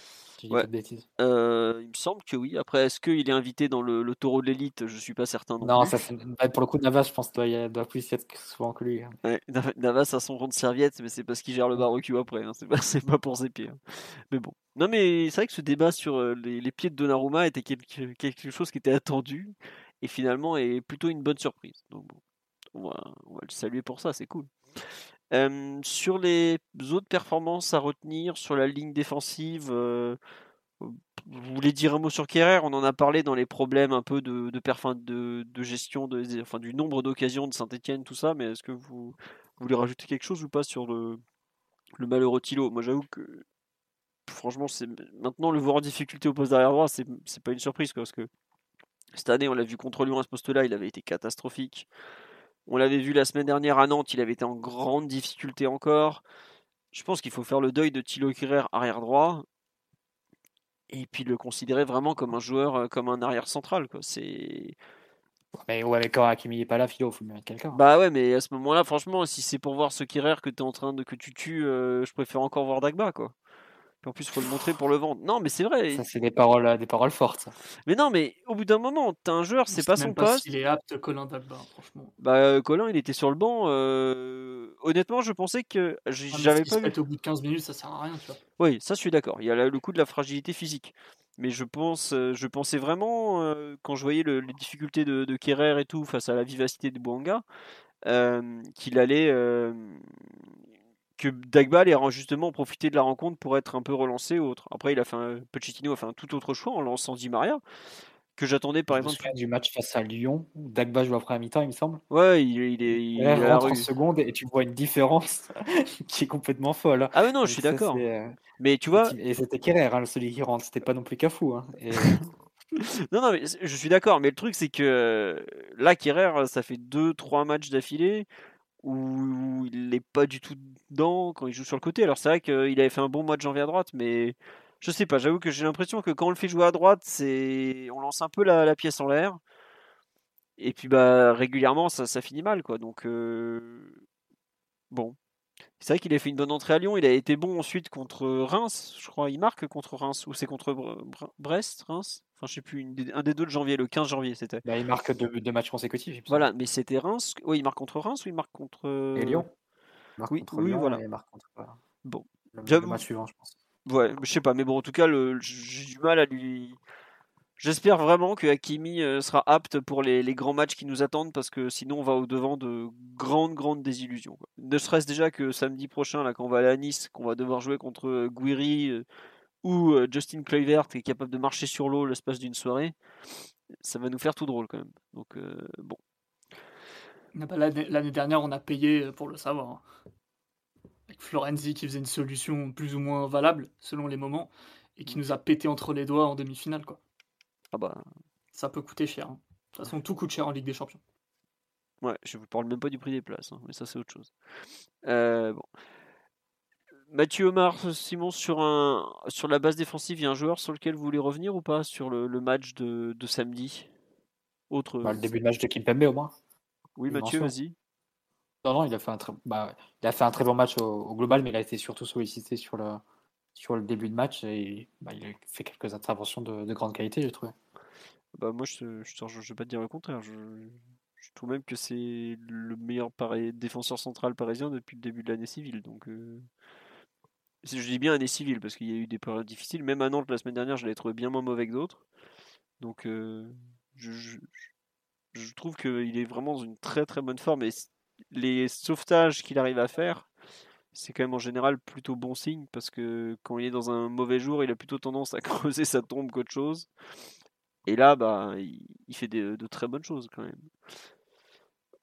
Enfin, vraiment, je, trouve qu'il le fait de jouer peut-être qu'un match par semaine, euh, je sais pas si c'est la, cause ou quoi, mais je trouve que ça lui fait beaucoup de bien. En tout cas, là, il y a pas de, on sent pas un joueur euh, à l'agonie euh, ou en train de surjouer tout ça, mais vraiment euh, bien, très bien. Et Qui, c'est plus l'autre qui m'inquiète en ce moment, alors que des fois, enfin, pendant pas mal de mois, ça, on aurait pu, enfin, c'était plutôt le contraire. Quoi. Mais là, c'est c'est vraiment bien ce qu'il arrive à, à faire. Et les deux gestes défensifs qu'il fait en première mi-temps, ils sont vraiment, vraiment, vraiment costauds. Quoi. Il y en a un aérien en extension qui est, qui est fort. ouais. Ouais. On me dit sur live, il joue jamais sans se il joue sans arrêt, sans jamais se reposer. Mais regardez le rythme du, PSG. On joue très très peu. On joue, on joue une fois par Mm. semaine, pratiquement tout le temps. On n'a jamais aussi. Là, pour vous dire, en termes de calendrier, on n'est même pas sur ce qu'on on a en début de saison quand on est en septembre, octobre, qu'on est encore en début de saison.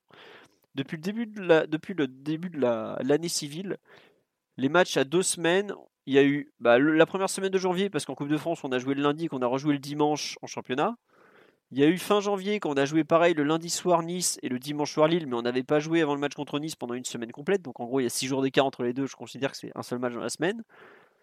Et il y a eu la semaine du Real. Sinon, on joue tout le temps qu'une fois par semaine. C'est un rythme pour les joueurs parisiens qui sont habitués à jouer tous les trois jours de sénateur. Mais vraiment, pour eux, c'est tranquillou. C'est comme s'il n'y avait pas de. Ouais, c'est un- c'est un rythme d'après ligue- d'après élimination en Ligue des Champions. euh, Voilà, d'habitude. d'avril, quoi. Ouais, c'est Mm, ça. Donc vraiment, le- l'enchaînement euh, de Kimpembe, c'est pas vraiment.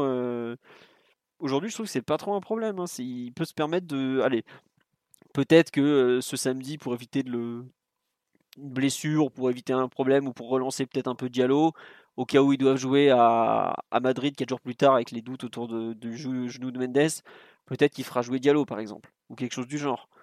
Mais sinon, Kimpembe a largement le, la capacité d'enchaîner puisqu'on joue pas, on joue pas beaucoup. Quoi.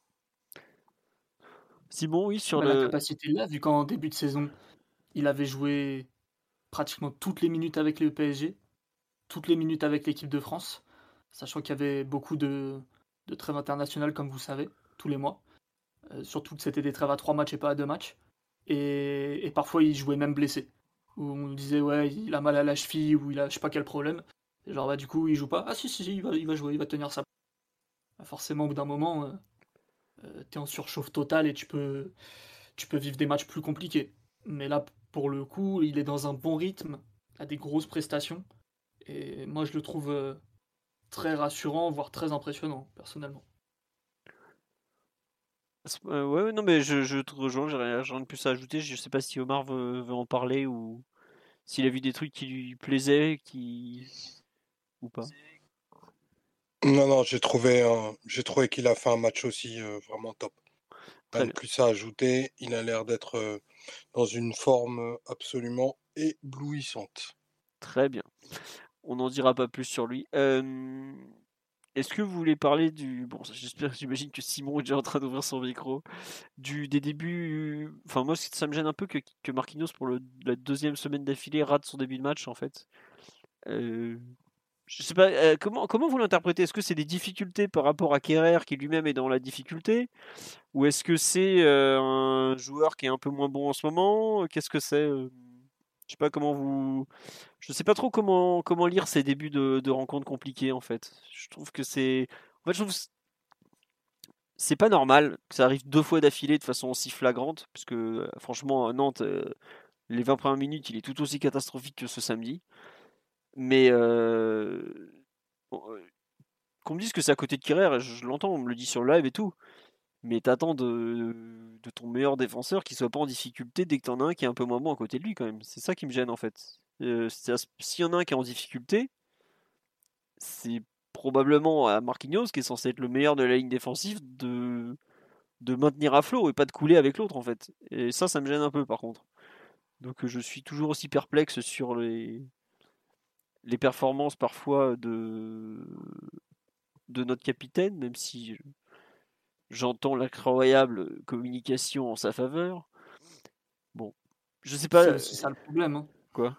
Parce que les performances, ça va, ça vient, ça peut arriver. Enfin, c'est normal.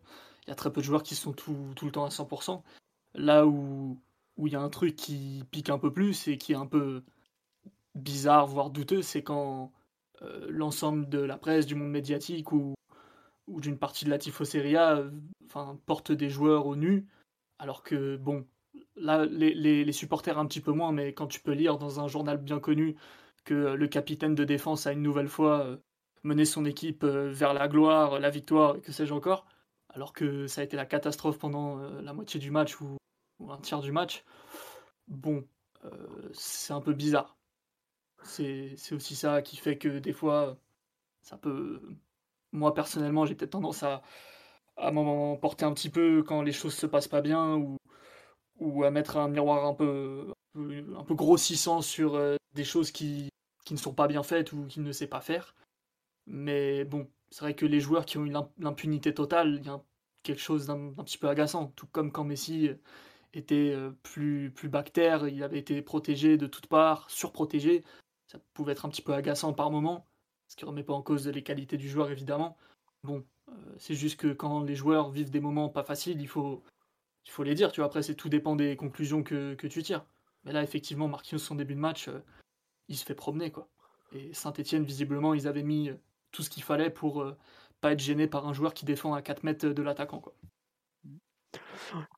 On va suivre effectivement. on dit ça rend fou par rapport à Thiago Silva. Après, c'est pas, faut pas, faut le voir les deux de la même façon. Hein. Ce que Marquinhos fait ensuite pour relancer sa partie, son, impact un peu partout sur le terrain, c'est pas Thiago Silva n'aurait pas pu avoir le même non plus, mais bon.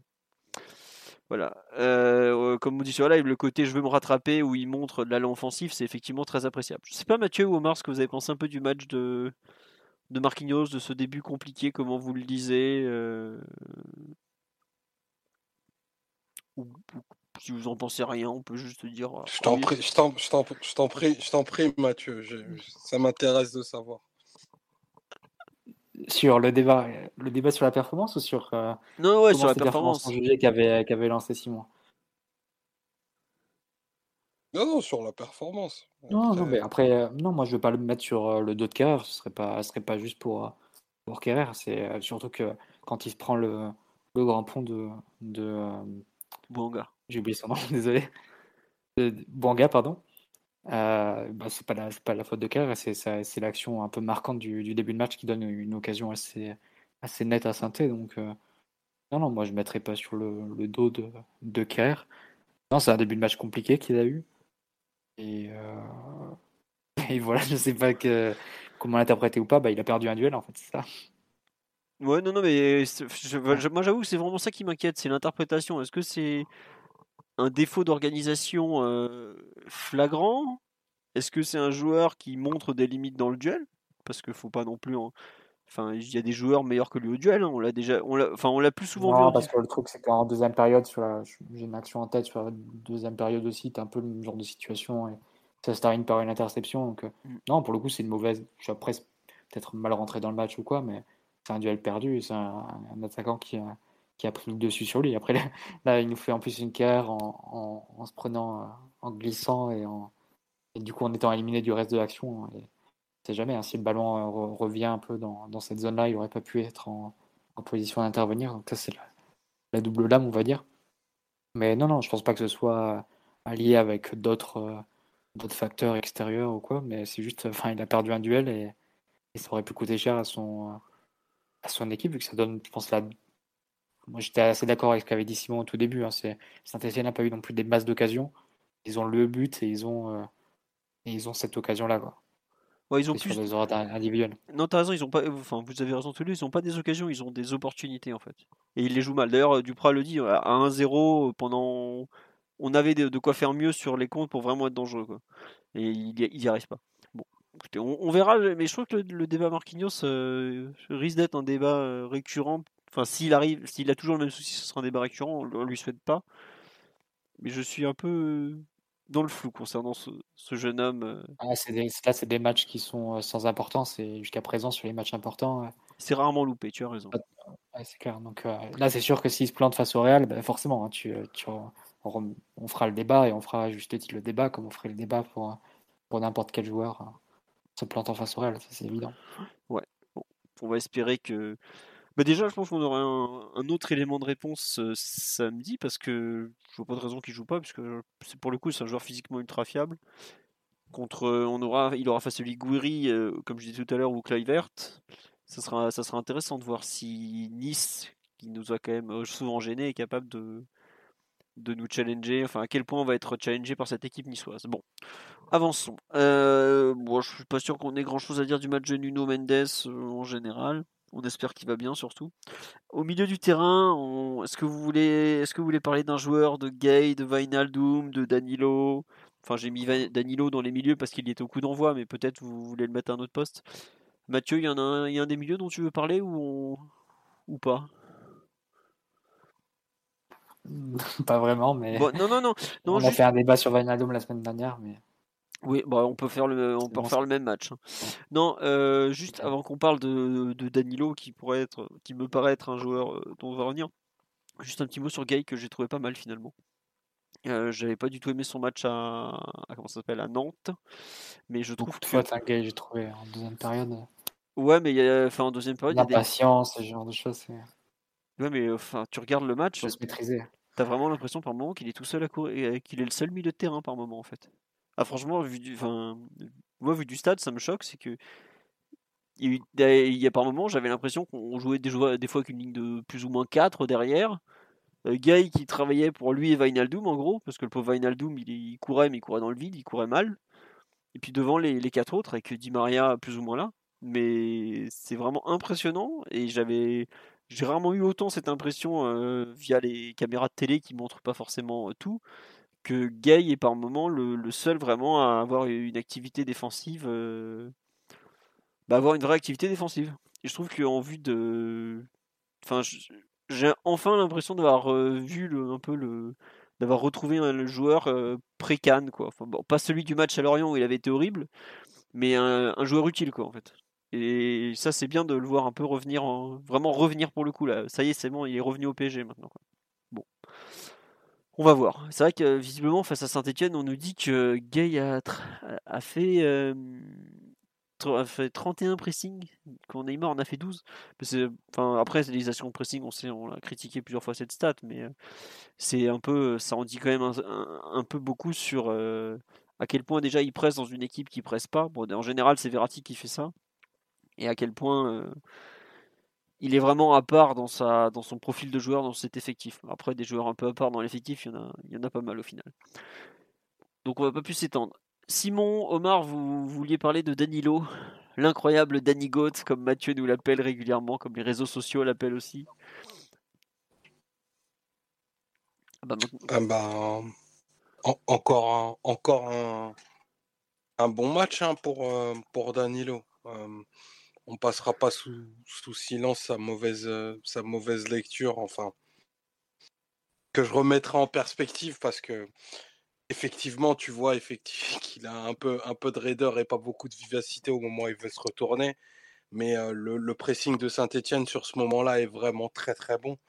Et toutes les lignes de passe devant lui sont coupées ou avec des 1 contre 1 enfin, assez dangereux à jouer. Et, et en effet, ça aurait peut-être valu le coup de repartir de derrière. Je pense que si c'est même pas Verratti, mais un autre joueur un peu plus dynamique sur les premières foulées qui a, ce ballon-là, il n'y a pas de danger et, on arrive à repartir. Donc ça faisait un peu tâche et on aurait pu penser que le joueur allait retomber dans ses travers.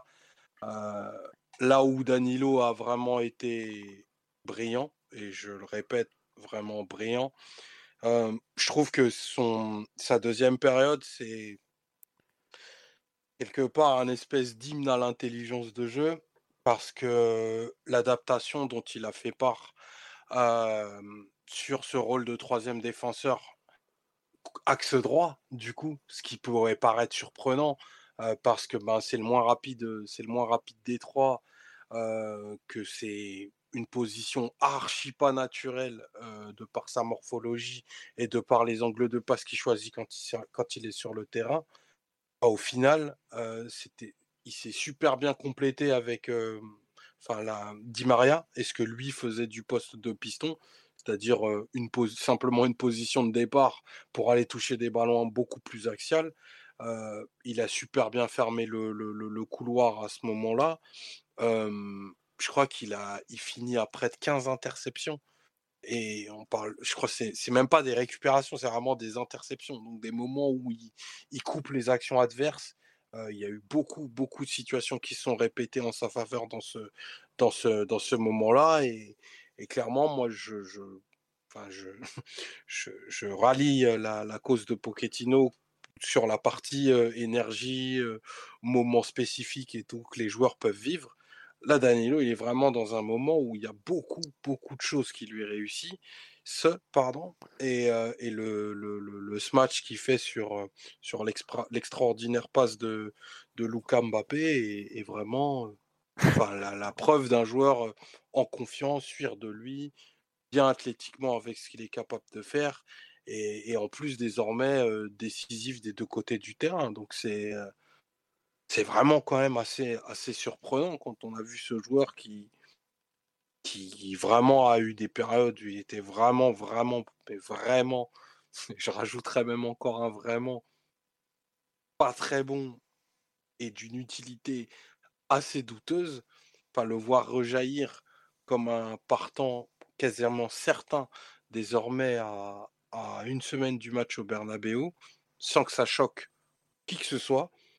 Un bravo, bravo à ce jeune parce que enfin le retour c'est pas un retournement de l'opinion parce que c'est ses performances qui ont, fait qu'il a entre guillemets ce statut là aujourd'hui mais enfin quand il est comme ça, il n'y a pas de doute sur sa capacité à être un joueur, à exister au PSG. Non pas que je dise qu'ils doivent être installés de façon totalement définitive, mais avoir une utilité et un rôle au PSG, c'est pas neutre. Il y a tellement de joueurs qui sont pas sur le bord de la route qu'on qu'on voit plus du tout et qui ont un apport, mais inexistant et nul lorsqu'ils sont utilisés, pour ne pas saluer le, le, rebond, le rebond de Danilo qui s'est encore matérialisé ce samedi soir. Après. Quelle déclaration, Omar On t'avait entendu que sur Mbappé. Hein. Faire autant de louange sur un seul joueur. C'est vrai que je pense que Omar rêve d'avoir deux fils, Kylian Mbappé et Danilo Pereira. Je, je, ouais, non, mais franchement, c'est enfin, quand même un peu surprenant, tu vois. Ah, c'est il faut pas minorer son erreur, par contre, Omar. Faut, faut, faut, faire attention à pas minorer son erreur, parce que c'est le genre de situation qui peut te coûter assez cher dans des matchs où il y a plus de pression de la part de l'adversaire et, et forcément des matchs de plus non, non, avec des champions. Et ça, je pense pas que tu puisses. Euh, enfin, c'est quand même une grosse erreur de, de prise d'information, ensuite d'exécution. Et euh, tu peux imaginer, je sais pas si le Real pressera au retour ou si on aura l'occasion de continuer la compétition et qu'on tombera sur des équipes qui viendront de presser. Et ça, je pense que c'est le genre de situation qui explique assez bien pourquoi Pochettino ne le fait pas jouer 6 pur euh, et surtout, enfin, il décale un peu sur le côté déjà et le fait jouer avec le jeu face à lui en fait. Mmh. Une position de troisième centrale, un peu côté droit, dans une position où tu vas prendre moins la pression que, que, dans cette position numéro 6 et si tu la prends, bah, les conséquences sont moins euh, directes sur, euh, sur le danger que peut, que peut subir ton équipe. Et ça, c'est clair que là, Danilo s'est retrouvé peut-être une fois dans cette position-là, et une fois, boum, bah, ça, ça fait but. Et puis, il faut quand même souligner, comme on le dit sur le live très justement, que Danilo est le second meilleur buteur du PSG en Ligue 1 cette saison, quand même. 5 buts. on n'aurait jamais cru ça en début de saison. Danilo, 5 buts. Euh, après, vu sa taille, c'est un joueur qui peut marquer 5 buts par saison, hein, Danilo. Ouais, non, c'est sûr. En plus, avec les frappeurs qu'on a, c'est pas illogique que Danilo se retrouve à 5 buts. Ce qui est logique, c'est que Messi, Neymar, Di Maria, etc. soient derrière. Icardi aussi. Enfin, que Icardi aussi. Icardi n'a pas forcément beaucoup de temps de jeu, mais. Non, non, mais je suis d'accord avec toi, mais Enfin, 5 buts, dans les 5 en plus, tu as quand même euh, un but de renard à Lille, une frappe de loin contrée. Euh. Il y a 3 buts du pied hein, de... sur les 5 hein, quand même. Il n'y en a que 2 de la tête. Il y a celui contre Angers et celui de ce week-end, mais les autres, c'est avec le, pied. Quoi. Mais là, celui de la tête, il est quand même souvent dangereux. Il a encore une occasion euh, samedi. Il a deux occasions, parce qu'il a, il a le premier corner de la rencontre à la 10e et, la, et l'arrêt de Bernardoni à la 88e. Donc le mec est défenseur central euh, ou, milieu et il a trois occasions franches dans la rencontre. il fait trois tiers sur le match. Ouais, non, c'est pas rien ce, jeune. Oui, Simon, tu voulais rajouter quelque chose ou c'était euh, Mathieu que j'ai entendu un moment faire mhm. Non, non, t'as raison. Je pense que on a beaucoup promené Danilo sur le terrain, c'est une certaine mesure. Va falloir l'essayer en numéro 10 très vite. Hein. L'enfer du Bernabeu nous attend. Chez lui, il va nous concocter euh, une première demi-heure terrible en termes d'intensité et de pression. Euh, si tu veux sortir de la vivant, chandelle de Donnarumma ou Marquinhos sur euh, le crâne luisant de, Danilo et, on y va quoi. Je pense que notre salut passera par là. Je pense que notre salut passera même très exactement par Lionel Messi sur les épaules de Danilo sur des grands ballons afin que nous puissions capter sur la poitrine de Messi avant d'orienter le jeu. Mais ça c'est c'est un autre projet dans lequel nous reviendrons une prochaine fois sur la ligne d'attaque, il y a un nom qu'on n'a pas du tout cité pratiquement ce soir, ou Mathieu, on a à peine parlé tout à l'heure. Omar aussi peut-être un peu, c'est quand même que Neymar était titulaire pour la deuxième fois d'affilée. Neymar da Silva Santos Junior, si je ne me trompe pas de son nom complet, a joué 80. Il a joué le match complet Attendez, j'ai un doute, ou c'est Draxler qui le remplace avant la fin? Je suis désolé, je me souviens plus, j'ai pas fait attention au changement. il me semble, non, je crois que Draxler effectivement le remplace à la 83e. Voilà, j'avais un petit doute. Qu'est-ce que vous pensez de son match? Moi, j'avoue que j'ai beaucoup aimé son début de rencontre. je trouve qu'il s'est un peu perdu, mais ce qui m'a un peu fait peur, c'est qu'on l'avait vu à Nantes plonger après le penalty qui était à la 60e. Et je me suis dit, bon, c'était peut-être mental et tout, mais là, physiquement, je trouve que cette deuxième mi-temps, elle est vraiment. Euh, je, pensais qu'on aurait une légère euh, montée en puissance, en fait. après Nantes où je trouve qu'il je trouve même qu'il a fait un meilleur match à Nantes que ce samedi au, final. Et je suis un peu, bah, il reste un match là à, à comment ça s'appelle? À Nice. Excusez-moi, j'ai fait une bêtise, j'ai coupé l'enregistrement audio, donc les gens qui écouteront en replay vont avoir un souci. c'est pas grave. Il nous reste un match à Nice pour qu'il soit à 100%. Euh, bon, je suis un peu dans le flou le, concernant, j'arrive pas. Oui, on me dit il est clairement pas à 100%, oui, ça c'est sûr. Mais euh, je, j'ai bon espoir qu'avec aller, ça, ça, lui fera deux matchs de plus en comptant directement celui du Real on peut, euh, on peut espérer qu'il soit mieux, mais je suis un peu perplexe sur euh, la façon dont en fait il est intégré aussi physique, euh, pas physiquement, pardon, techniquement au sein de l'équipe.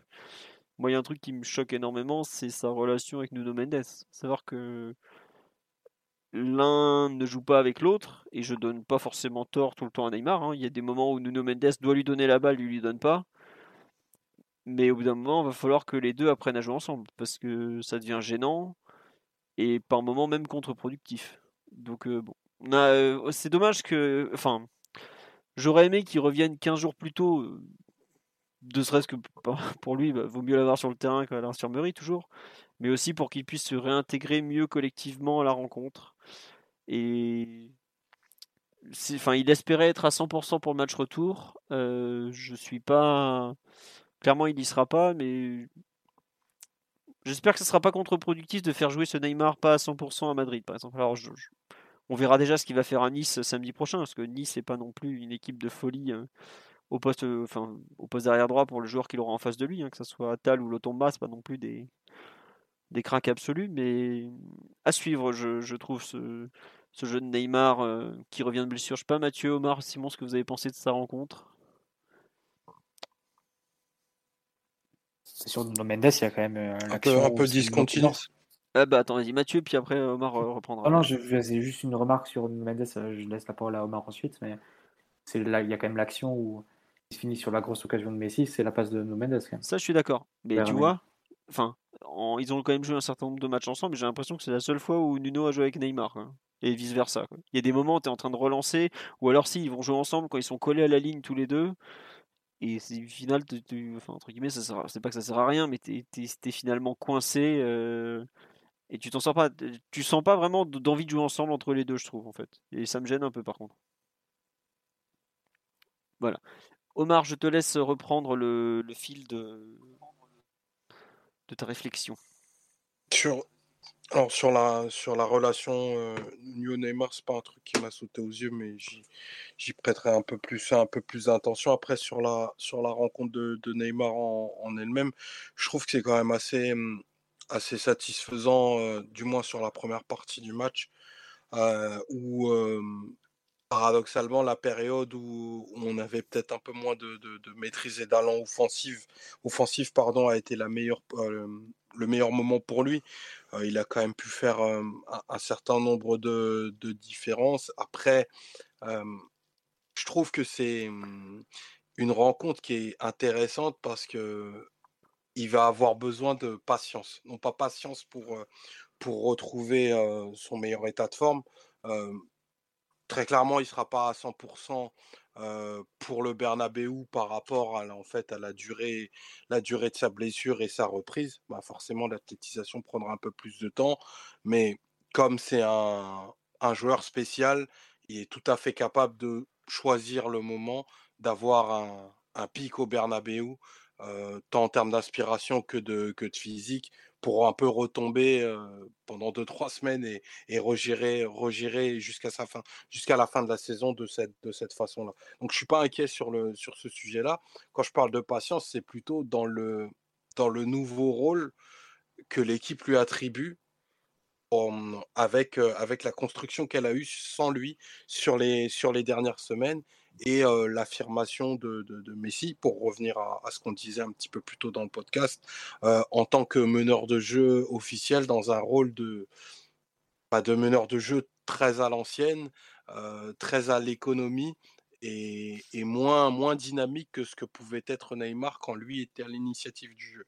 C'est-à-dire Neymar qui, enfin, qui allait vraiment dans les, dans, toutes les zones du terrain, récupérer tous les ballons pour remettre tout de suite du, du, rythme et du dynamisme et d'allumer, d'allumer un petit peu la lumière dans l'équipe. Le fait que Messi prenne un peu ce, ce, rôle-là, ça remet un petit peu un, un, temps de pause et un temps d'arrêt dans, dans l'équipe parce que Messi est plus un, un joueur de percussion, je pense qu'on peut le dire sans, sans, manquer de respect à la légende qu'il est, et il va plutôt chercher des, des, des, des éclairs pour, enfin pour ouvrir l'équipe d'en face. Et du coup, Neymar, il va être à destination de ces éclairs-là et, pas, et plus à l'initiative des éclairs.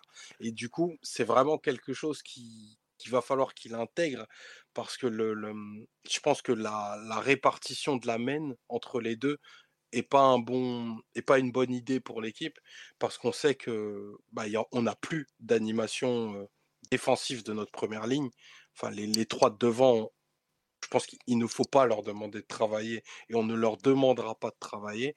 Par contre, ce qu'on va leur demander, c'est qu'ils nous rapportent plus qu'ils nous coûtent et que forcément, le ratio d'occasion à mettre au fond des filets va être beaucoup plus important du fait que tu vas leur donner encore plus de liberté dans un endroit où c'est encore plus dense et encore plus axial.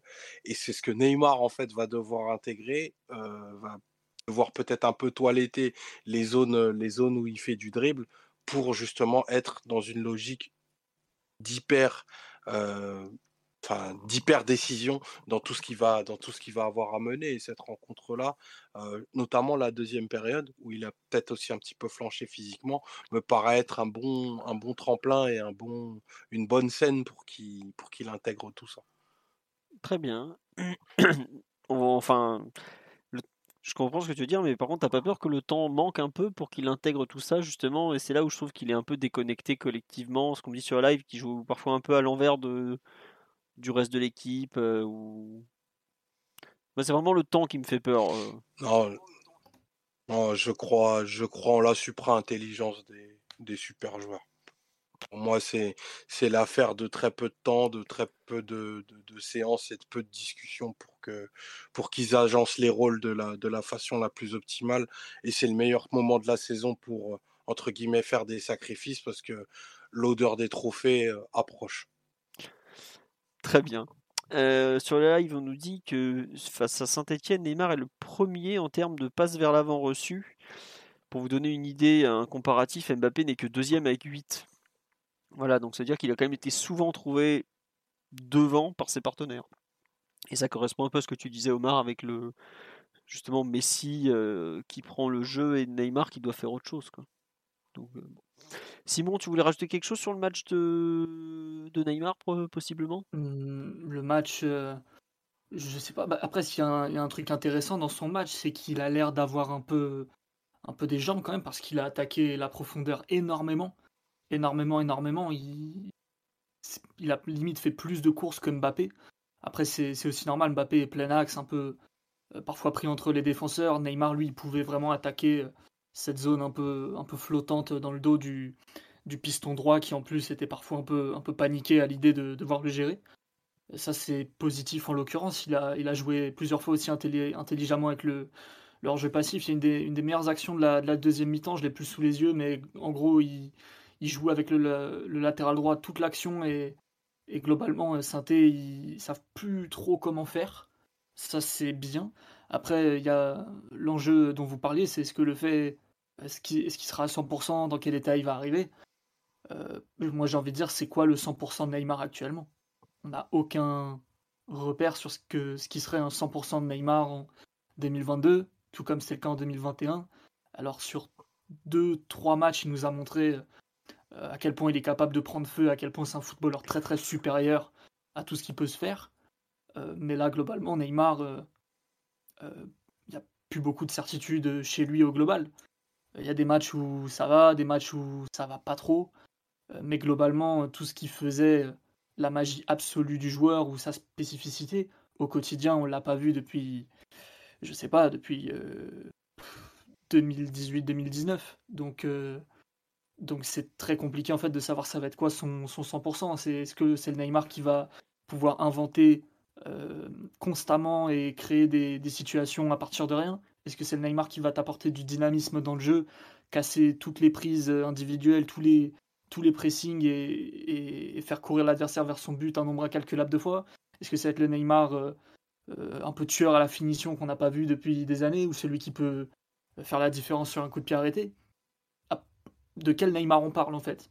Et là, pour le coup, euh, je serais plus sur la ligne d'Omar de dire là pour lui, il faut pas, il faut pas qu'il rentre vraiment dans une dynamique, il faut qu'il qu'il embrasse un peu son destin entre guillemets, qu'il soit fort les minutes qu'il faudra au moment où il faudra. Mais la dynamique de Neymar en tant que joueur, là, pour moi, on, parle d'un truc qui n'existe plus, en fait.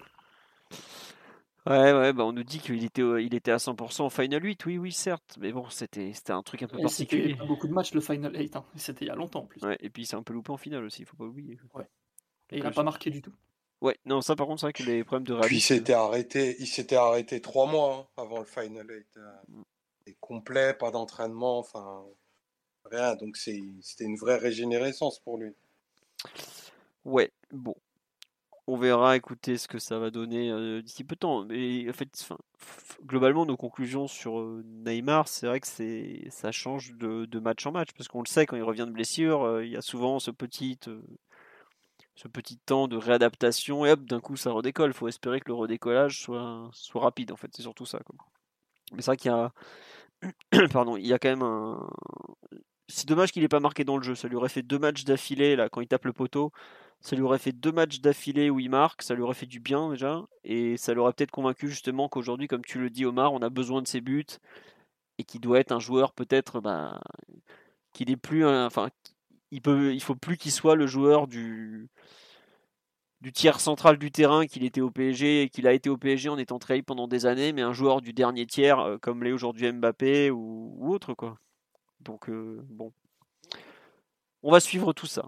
Euh, on en a à peine parlé en fait lui aussi dans le podcast de ce soir, parce qu'on a quand même beaucoup parlé, enfin si, un peu plus que de Neymar, mais le dénommé Kylian Mbappé a quand même fait un, sacré match. Bon, on a parlé de son premier but, on a parlé de quelque chose.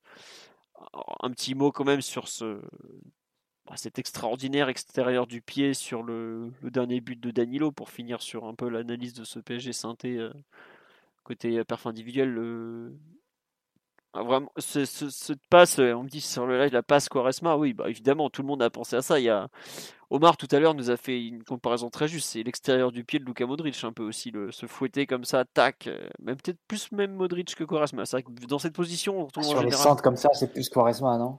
Ah, je sais pas. là comme ça sur un sur un centre. C'est vrai que le, le, le, côté très ailier, ça fait très Quaresma, mais dans la il vise la lucarne directement, il fait même pas des C'est possible, c'est possible. il a pas de temps à perdre. Hein. Non, mais ouais, le geste est extraordinaire. Euh, vraiment. Euh... Mais il le tente souvent en fait. Hein. Enfin, souvent. Oui, On a vu tous ces matchs, donc euh, ça nous revient rapidement. Ça arrive pas non plus euh, tous les deux jours, mais le centre extérieur comme ça, c'est un truc qui tente quand même assez régulièrement. Et ça n'avait pas toujours été récompensé par des buts. Là, le but de Danilo fait qu'on va s'en souvenir et que ça va écrire un peu plus euh, la légende du joueur qu'il est. Mais, mais déjà, de base, déjà, intérieur du pied, il centre bien. On a vu qu'il pouvait euh, parfois tirer les corners aussi, euh, sur certaines rencontres. Là, ce centre extérieur qui, qui est terrible en fait pour la défense parce que ils se disent que bah, s'il est pied gauche, bah, c'est pas très menaçant parce que le pied gauche de Mbappé, voilà quoi, c'est pas, c'est pas non plus une arme terrible. et le fait d'envoyer extérieur, il y a un côté un peu ouais, c'est une, surprise en plus et ça rajoute de la difficulté en plus de, du côté très football éternel de, ce geste. Et puis c'est juste un joie pour la défense de intercepter le centre en fait, vu la trajectoire. C'est un, ballon qui va s'éloigner des défenseurs et pour revenir en fait sur le crâne de, Danilo, c'est un geste euh, assez incroyable. Mais tu vois le joueur qui est en pleine confiance et qui est en pleine réussite et qui se permet un peu des, gestes parce qu'il sent que voilà, il est, dans, un, dans un bon moment et que tout peut lui réussir. Et là, on verra hein, si ça dure et si ça perdure. Mais euh, il semble être entré un peu dans, dans un moment euh, important, de la même façon que l'an dernier à la même époque. Il avait clairement haussé le ton entre la, sur la deuxième partie de saison par rapport à la première. Là, tu as la sensation qu'il repart un peu sur, pour faire la même chose cette année. Donc, euh, à voir si ça se confirme évidemment sur le prochain match. L'an dernier, il avait tenu jusqu'à sa blessure face à Metz, juste avant City, malheureusement. on va voir s'il va, s'il va réussir à, tenir ça, mais il semble être parti sur les mêmes bases que, l'an dernier à la même époque, sur le début d'année civile. Ouais, sur le, centre, visiblement, il avait fait le même euh, contre Metz lors de son tout premier match pour Cavani. Donc c'est, euh, ça doit être le 10 septembre ou 12 septembre 2017. Je que j'en avais aucun souvenir. Euh, mais juste avant le match face à Glasgow. Ouais, c'est ça. Euh, bah d'ailleurs, ce jour-là, on joue en 4-4-2, euh, comme quoi Unai avait finalement lu ce qu'allait faire, enfin avait tenté d'entrer ce truc-là qui n'avait jamais eu de suite, mais bon, ça c'est autre chose. Quand on va, quand on prend 5-1 à Lille là en 2019, le, il met un super oui, centre. le but de Bernat. Voilà, c'est ça, pareil. C'est pas exactement le même genre de centre, mais depuis l'autre côté. Enfin bon. En tout le cas, côté Quaresma, du coup. Ouais. Bah après Quaresma, il est aussi. c'est ça, c'est ça. Hein, t'as raison. Hein, c'est ça. Pour moi, c'est celui-là, le, le, mm. centre, hop, comme ça pour Bernat qui vient. Qui, vient tacler un peu. Ouais, ouais, en taclant, mais bon. Et ça, comme dit sur live, c'est un super centreur. Parce que cette année, en, centre extraordinaire qu'il a fait, on a quand même ceux, on me les a listés. Il y a celui sur la tête d'Icardi à la dernière seconde de PSG Lyon. Celui pour Vainaldum, qui est assez formidable aussi à Lens. Euh, celui-là encore qui est franchement euh, stratosphérique. Enfin, après, il, a aussi, il a aussi fait marquer Danilo. D'ailleurs, il a une capacité à faire marquer Danilo qui est tout à fait extraordinaire. Parce que sur les 5 buts de Danilo, il y en a quand même 3 où Mbappé est le passeur.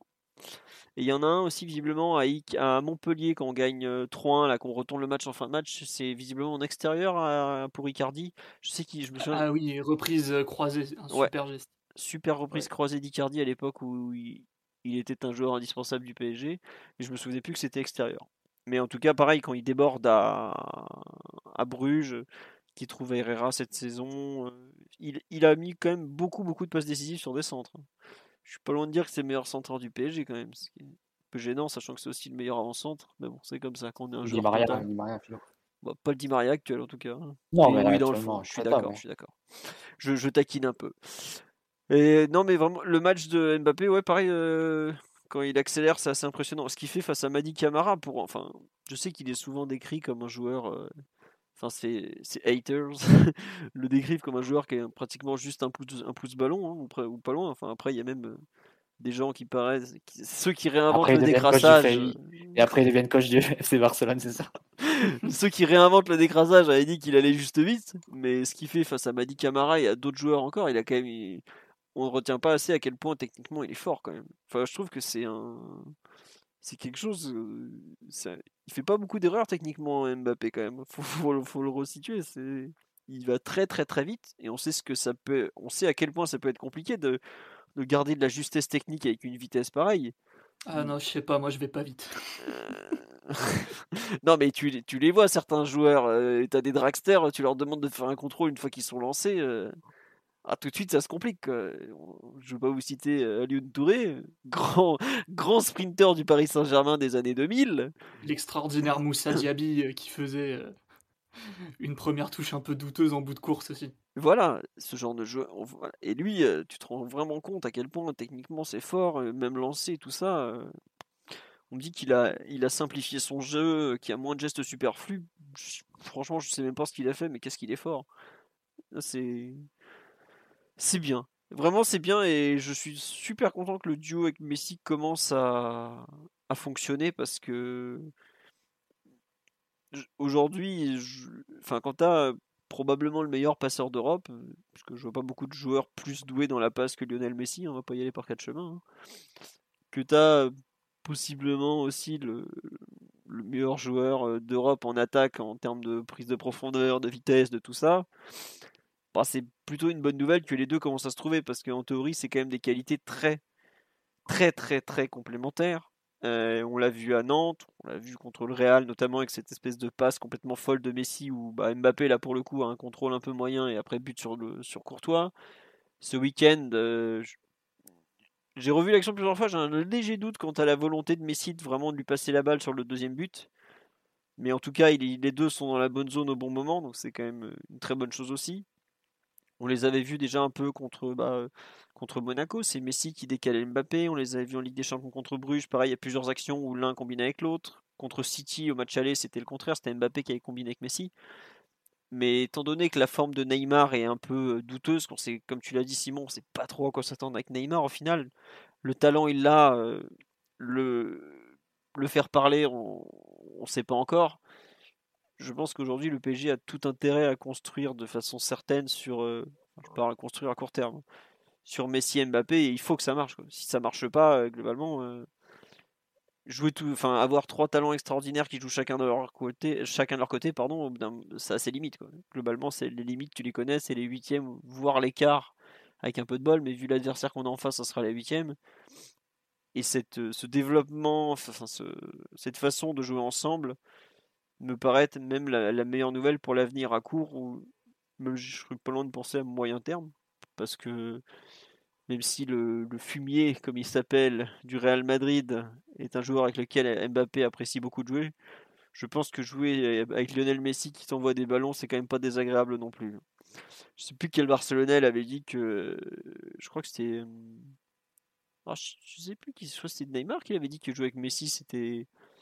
C'était comparable avec jouer avec aucun autre joueur parce qu'il comprenait tout mieux que les autres et que bah, c'était une sensation de, plaisir dans, le jeu qui était incroyable. Et j'espère que Mbappé va ressentir à quel point ça peut être un plaisir d'être servi par un des plus grands joueurs de l'histoire comme ça à longueur de match. Donc je souhaite surtout que ça continue en fait. Mathieu, Simon, Omar, je vous laisse compléter si vous voulez rajouter quelque chose sur Mbappé. Omar, on ne t'a pas entendu parler de Mbappé notamment. Euh, peut-être que tu n'es même plus surpris.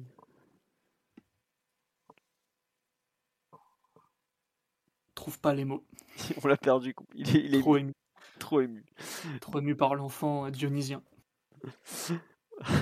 On nous dit sur le live, pendant que Omar euh, revient par nous, que Neymar avait dit cela avant de rencontrer Mitchell Baker. C'est possible aussi.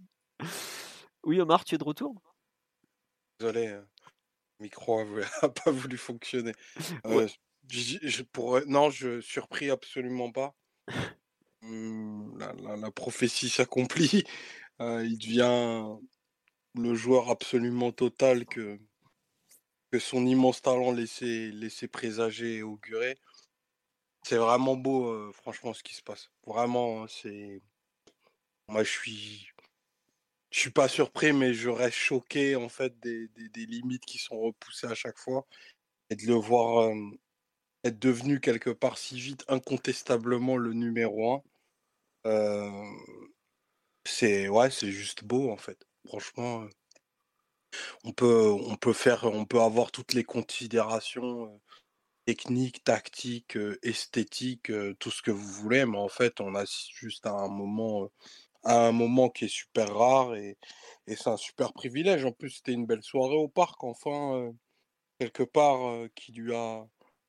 Bah, la greffe est peut-être en train de prendre sur le tard, on pourrait dire, mais il y a eu des vrais, un vrai élan autour de, du joueur qu'il est, les banderoles et tout, plutôt, plutôt sympa. Et, et, voilà la réponse sur le, sur le terrain. Ça fait de la soirée encore plus, ça rend la soirée encore plus grande, même si c'est un, PSG Saint-Etienne. Je pense que même dans la psychologie et l'approche, tu vois que Pochettino, il sent bien que, que le garçon, il est dans un moment que le parc est, se rend compte que c'est peut-être. on, aura tout le temps pour, pour regarder dans le rétroviseur, mais l'un des plus grands joueurs, assurément, qui a, jamais porté ce maillot, si ce n'est peut-être le plus grand, et sa, carrière, sa carrière et le futur nous le diront. Et, il le fait sortir à quelques minutes de la fin pour qu'il ait la, standing ovation qu'il mérite. Donc, encore, encore un très beau moment ça, va être dur de lui dire au revoir.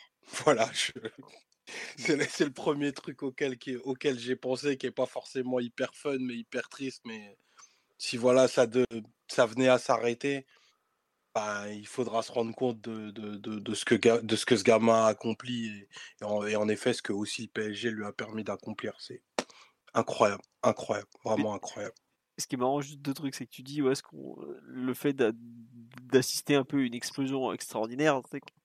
Je me souviens qu'on disait déjà la même chose quand il fait sa saison euh, extraordinaire 2018-2019. On l'a redit l'année d'après, on l'avait dit avant, on le retirait après. Mais la progression depuis 4 ans, elle est. enfin, 5 ans même, c'est pas rien même. Et autre point, à ce live, on me dit ouais, les propos d'après-match de Mbappé laissent à croire qu'il va prolonger.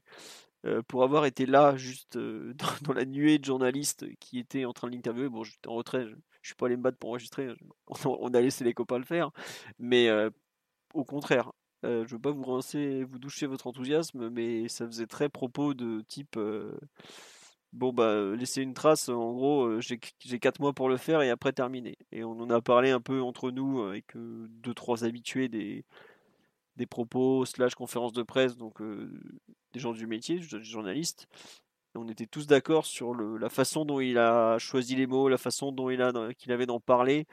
Ça faisait plus bah, j'ai 4 mois pour entrer définitivement dans l'histoire que je vais re-signer pour 4 ans et tout ça. Quoi. Donc euh, j'avoue que la façon dont les propos sont interprétés après coup, je trouve correspondent pas du tout avec le, le langage euh, à la fois vocal et corporel qu'il a dégagé à ce moment-là. Juste euh, revenir là-dessus. J'aimerais qu'il prolonge évidemment, hein, même un an seulement, peu importe. Mais je trouve que c'était au contraire plutôt des propos d'un joueur qui va bientôt partir que d'un joueur qui va s'engager dans la durée, malheureusement. Après, bon. Après, ce que je vais bien sûr dire là n'engage, n'engage que moi. on, tape souvent sur la tête des supporters parce qu'on peut être ingrat, parce qu'on peut avoir l'amour vache parfois. Euh, sa famille, et tous ceux qui l'entourent, font un autre choix que celui de rester au, au Paris Saint-Germain faudra tous, ouais, vraiment tous, prendre énormément de recul sur cette décision, qui sera bien entendu hyper difficile à vivre sportivement. S'arrêter, regarder ce qu'il a proposé, produit, donné pendant les cinq ans. Et là, si on est des gens juste un peu, un peu dignes, ben, on pourra que, on pourra que saluer et dire merci. Et quelque part, qu'un jeune qui est né à une dizaine de kilomètres du Parc des Princes fasse ça puis Real, en réalité, c'est le film de la vie, c'est l'histoire qui est comme ça, quoi. Mmh. C'est juste un pas de plus pour se dire que bah, il va, enfin, il va vivre son rêve dans, le, dans ce qui est encore, à mon sens, et bien entendu, je le répète, à mon sens, le plus grand club du monde et qui est une juste place pour, pour ce qu'il est, pour ce qu'il est devenu. Voilà, c'est tout. Il faut pas.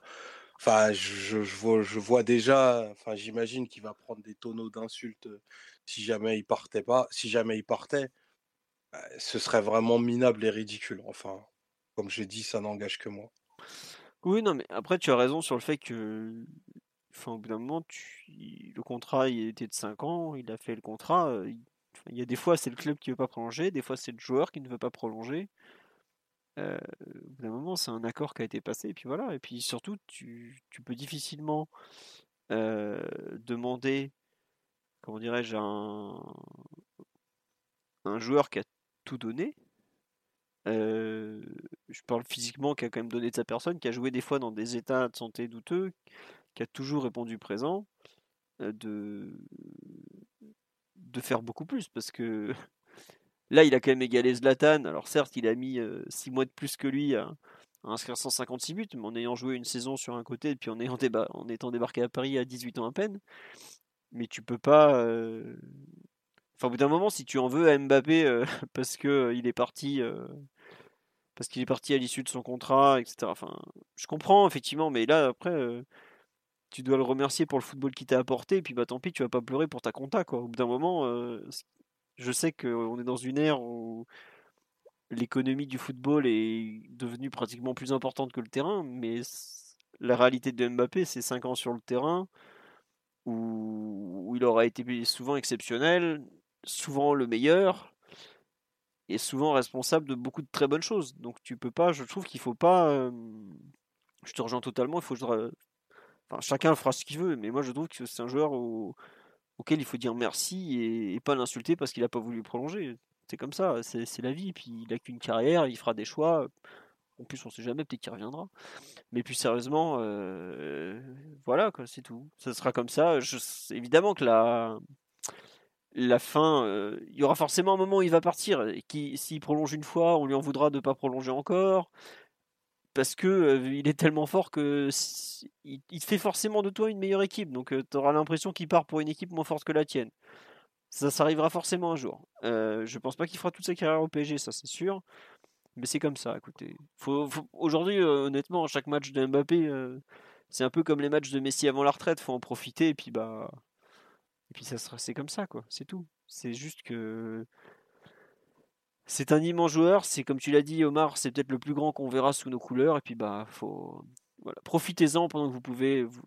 Vous, vous, pourrez l'insulter l'année prochaine quand il sera avec un autre maillot au pire, si ça vous, ça vous tient tant à cœur. Mais honnêtement, pour l'instant, euh, on me dit difficile de dire merci à quelqu'un qui considère le PSG comme un club tremplin bah dites plutôt merci à quelqu'un qui considère le PSG comme un club pour lequel il donne tout, parce que c'est le cas. Enfin, au bout d'un moment, euh, appréciez le présent en fait. Je trouve qu'aujourd'hui, Mbappé, il y a trop de discussions sur son avenir. je, suis mal placé. je viens de parler de son avenir juste avant à propos de la déclaration. Mais il n'y a pas assez de discussions. Enfin, on, ne, on ne peut-être, c'est fou de dire ça alors qu'on en parle quand même énormément, mais on ne considère peut-être pas assez ce qu'il a fait au présent. Quoi. Et il est resté 5 ans à Paris. S'il part en juin prochain, je vous signale que 5 ans, c'est plus que Wea, c'est plus que Ginola, c'est autant que Rai, euh, c'est bien plus, c'est 5 fois plus que Djorkaeff. Ça doit être plus longtemps aussi que des, un joueur comme Ngoti. Euh, c'est déjà pas mal 5 ans dans une carrière de joueur professionnel. Hein. La sienne, elle va durer allez, 12, 13 ans.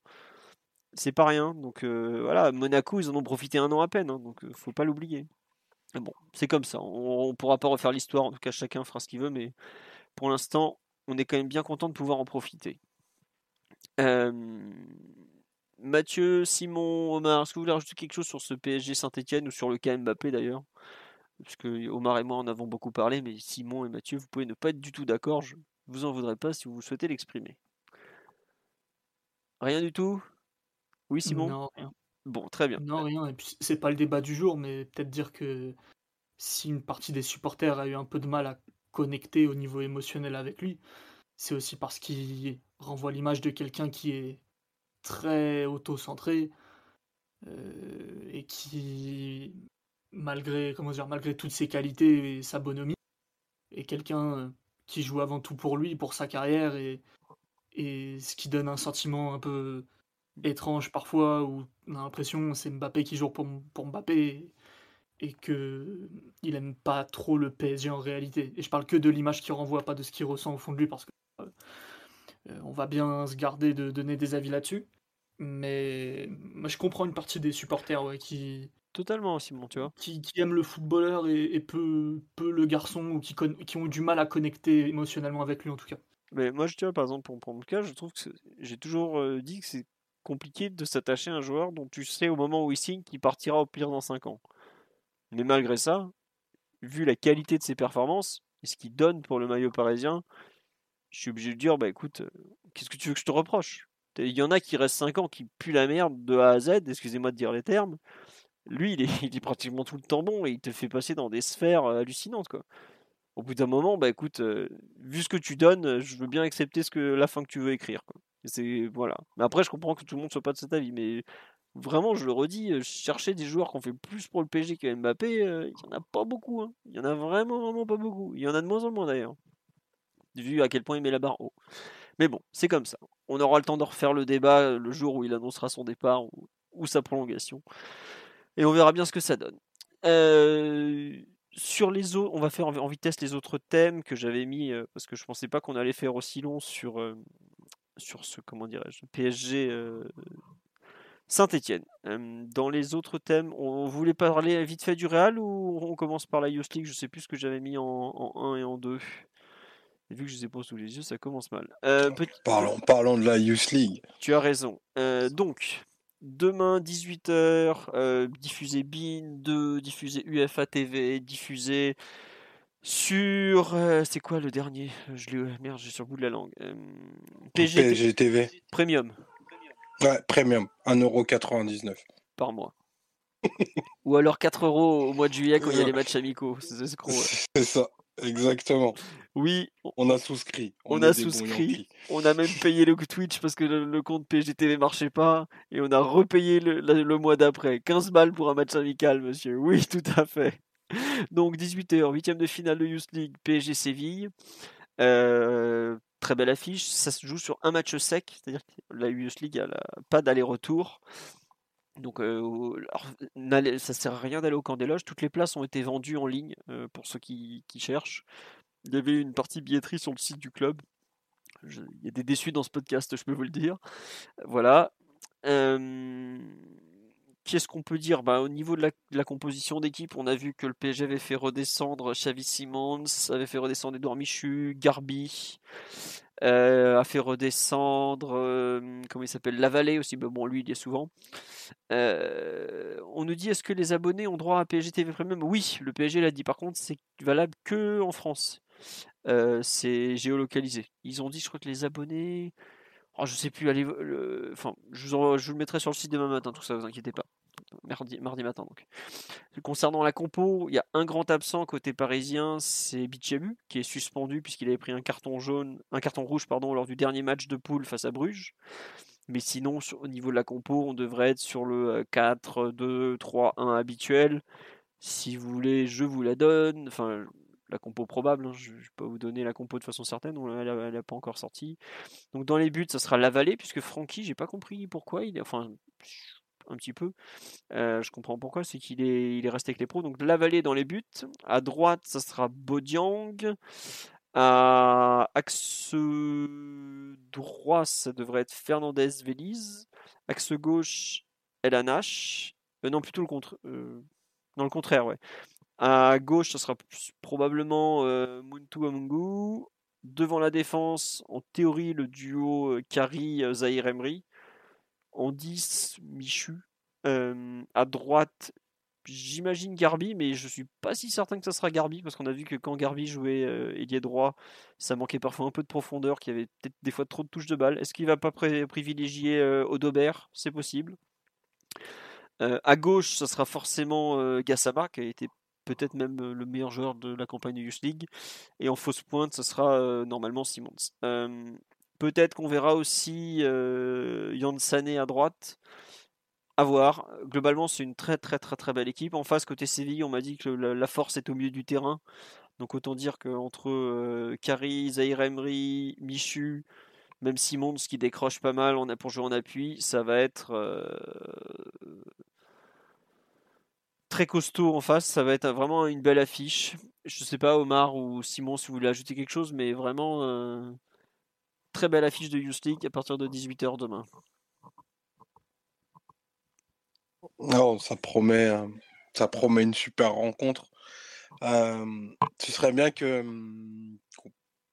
toutes les belles promesses qui ont été vues en première partie de saison par cette équipe, euh, qui était vraiment ben, enthousiasmante de par son, son allant offensif, sa qualité au milieu du terrain. Euh, tu parlais de, de Zahir Emery et Kari, euh, notamment pour ceux qui, qui auront l'occasion et la possibilité de les voir jouer demain. Enfin, ça, vaut vraiment le détour, notamment Kari qui, je pense, est un, un milieu hyper prometteur.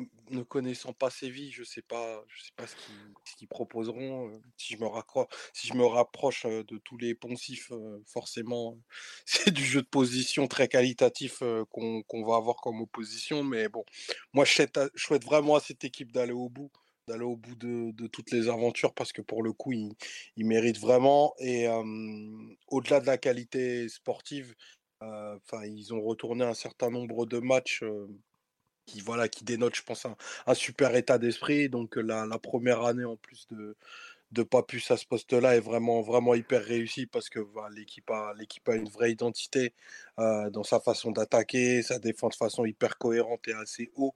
Donc, euh, non, on attend, on attend forcément un bon résultat demain. Et, euh, Enfin, on espère surtout. On espère, et du coup, euh, je- vu que la finale de la Champions est à Saint-Denis, on espère que la finale de la Youth League, je sais pas si ça a été annoncé, non, va être aussi en... Non, c'est Non, toujours non, ne un. douche pas mes rêves. Et si... Non, mais tu sais qu'ils le font dans leur bled là, en Suisse. euh. À Nyon, oh là ouais, là, à euh, Nyon là. Personne, personne veut d'une finale à Nyon. Non, il faut que Paris aille en finale et, et qu'on organise ça. euh, Enfin, dans un stade Léo Lagrange, il y en a, il y en a 400 en France, donc euh, ça- ce sera une belle occasion. Ah, mais je pensais, tu vois, qu'on qu'on relocalisait aussi la finale de Youth League Bah non, dans le pays, euh, dans le pays qui accueille la finale. non, euh, c'est toujours le stade à côté du siège de l'UFA là. C'est toujours le. En fait, la, la, la Youth League, ça se joue en Final Four hein, à la fin, si je me trompe pas. C'est pas comme la Gambardella qui joue la- l'après-midi, de la- enfin juste avant la. Enlevé, enle- enlevé de rideau. Ouais. C'est un bon moment pour dire à Séphérine qu'on le déteste. Donc euh, je profite de l'occasion et, et de la tribune qui m'est offerte. Non, non, Euh, c'est- Non, bah c'est dommage. C'est à. Oh, c'est pas tout à fait Nyon, c'est le. Oh là là, comment il s'appelle le bled à côté là Co, Co machin, je sais pas quoi là. Attendez, je vais vous le retrouver. Mais euh, globalement, euh, c'est. C'est nul. C'est pas du tout intéressant. C'est bon. Le siège de l'UFA est là. Colovray, voilà, le centre sportif de Colovray. C'est là où se joue la finale. Tous Alors les ans. faire la principale compétition de, de jeunes en Europe euh, sur les bases de, du plus gros vivier de jeunes en Europe. Ouais, il Colo, Colovray, c'est le nom du stade. hein. C'est bien à Nyon. du Oui, non, je sais, c'est en fait c'est juste après la quand tu passes le long de la route, tu as l'UFA et après tu as le centre sportif de Colovray donc qui est en gros le stade de l'UFA à côté quoi. Où il y aura littéralement 7 personnes. Non, Euh, t'es c'est- fou, il y, a- plein de recruteurs. Ouais, mais je, je les compte pas comme des êtres humains. Je, je- je suis méchant, mais ils viennent pas pour la qualité du spectacle pour la plupart. Ah non, ils sont pas là pour ça. Tu le sais bien, ils sont pas là pour ça. Après c'est vrai que comme on me le signale, 15 francs suisses pour un match de première ligue, c'est trop, d'autant plus que le bon bref, c'est les commentaires Google du centre sportif de Colovray pour vous donner une idée d'où l'endroit où on fait jouer les plus grands talents du football européen. Mais bon, c'est comme ça. Et non, par contre, en demi-finale, euh, en- pardon, en quart de finale, on nous, on pourrait jouer euh, éventuellement Salzbourg, ce qui serait assez, assez extraordinaire. On n'en est pas là, mais euh, il est temps qu'il y ait bagarre avec le groupe Red Bull, quoi. Bon. Face à, du coup, de nos jeunes face à leur futur club star. Mathieu, nos jeunes, ils signent directement à Leipzig. Tu le sais bien. Nous, on, part- on prend pas l'étape Salzbourg, on va directement à Leipzig. qu'on perd pas Ah, il y de en temps. avait, il y en avait un qui avait signé à Salzbourg, il me semble. Non, il y en a plusieurs. Il y a Bernet, Ouais. il y a eu euh, Bah, évidemment, mais je pensais à plus jeune. ah, Barry, Ouais. Abdourahman euh, Barry. Barry qui avait signé là-bas, Mohamedou Dembélé qui a signé là-bas. Globalement, euh, j'ai pas mal de monde qui, y allait quand même. On nous dit que j'ai pas lu le live. Non, non, non, non, Colovray, je suis désolé, en fait, il y a un léger décalage entre le moment où ça s'affiche chez vous et où je parle. Donc le temps que je cherche, ça s'affichait chez vous, je l'avais déjà trouvé le stade, voilà. C'est comme ça. Euh, vous voulez rajouter quelque chose sur la Youth ou, pas? Je redis, donc huitième de finale, match simple. Demain 18h, euh, Bein 2, PSG TV Premium. Je pense que vous avez plus de chances d'avoir Bein 2 que PSG TV Premium, mais bon, en tout cas, on sera à fond derrière eux. Et puis euh, je ferai, ferai un compte rendu très complet sur le site, euh, sur le match. Possiblement, je ferai même un petit joueur par joueur parce que il le mérite. Euh, on fait notre petit point Real Madrid. Il jouait un derby ce week-end. Il jouait sur la pelouse du Rayo Vallecano, si je me trompe pas, Omar, toi qui as regardé le match. Ils ont gagné 1-0, but de Benzema en fin de rencontre. Euh, on a encore Thibaut Courtois qui a fait un, je un double arrêt monumental à l'heure de jeu. J'étais en train d'aller vers le Parc des Princes, j'ai pas pu voir le match. Euh, c'est bon bah visiblement un Real qui a pas été euh, très très brillant, mais qui a encore pris les, les trois points, qui se rapproche un peu du titre, même s'ils ont quand même toujours que 6 points d'avance sur Séville, qui doivent encore accueillir le Barça et tout ça. En termes de compo et tout ça, ils étaient privés d'Alaba. Ils avaient annoncé qu'Alaba n'avait pas grand-chose. Il s'avère qu'Alaba s'est finalement fait une micro, euh, enfin micro, je sais pas si on peut dire ça, une micro rupture à l'adducteur qui fait qu'il est considéré comme. euh, Alors les médias madrilènes assurent qu'il sera de retour dès ce samedi pour jouer contre la Real Sociedad. Évidemment, les médias catalans vous annoncent déjà le pire, vont se réjouissant du malheur de l'ennemi. Mais quand même, c'est un point d'interrogation.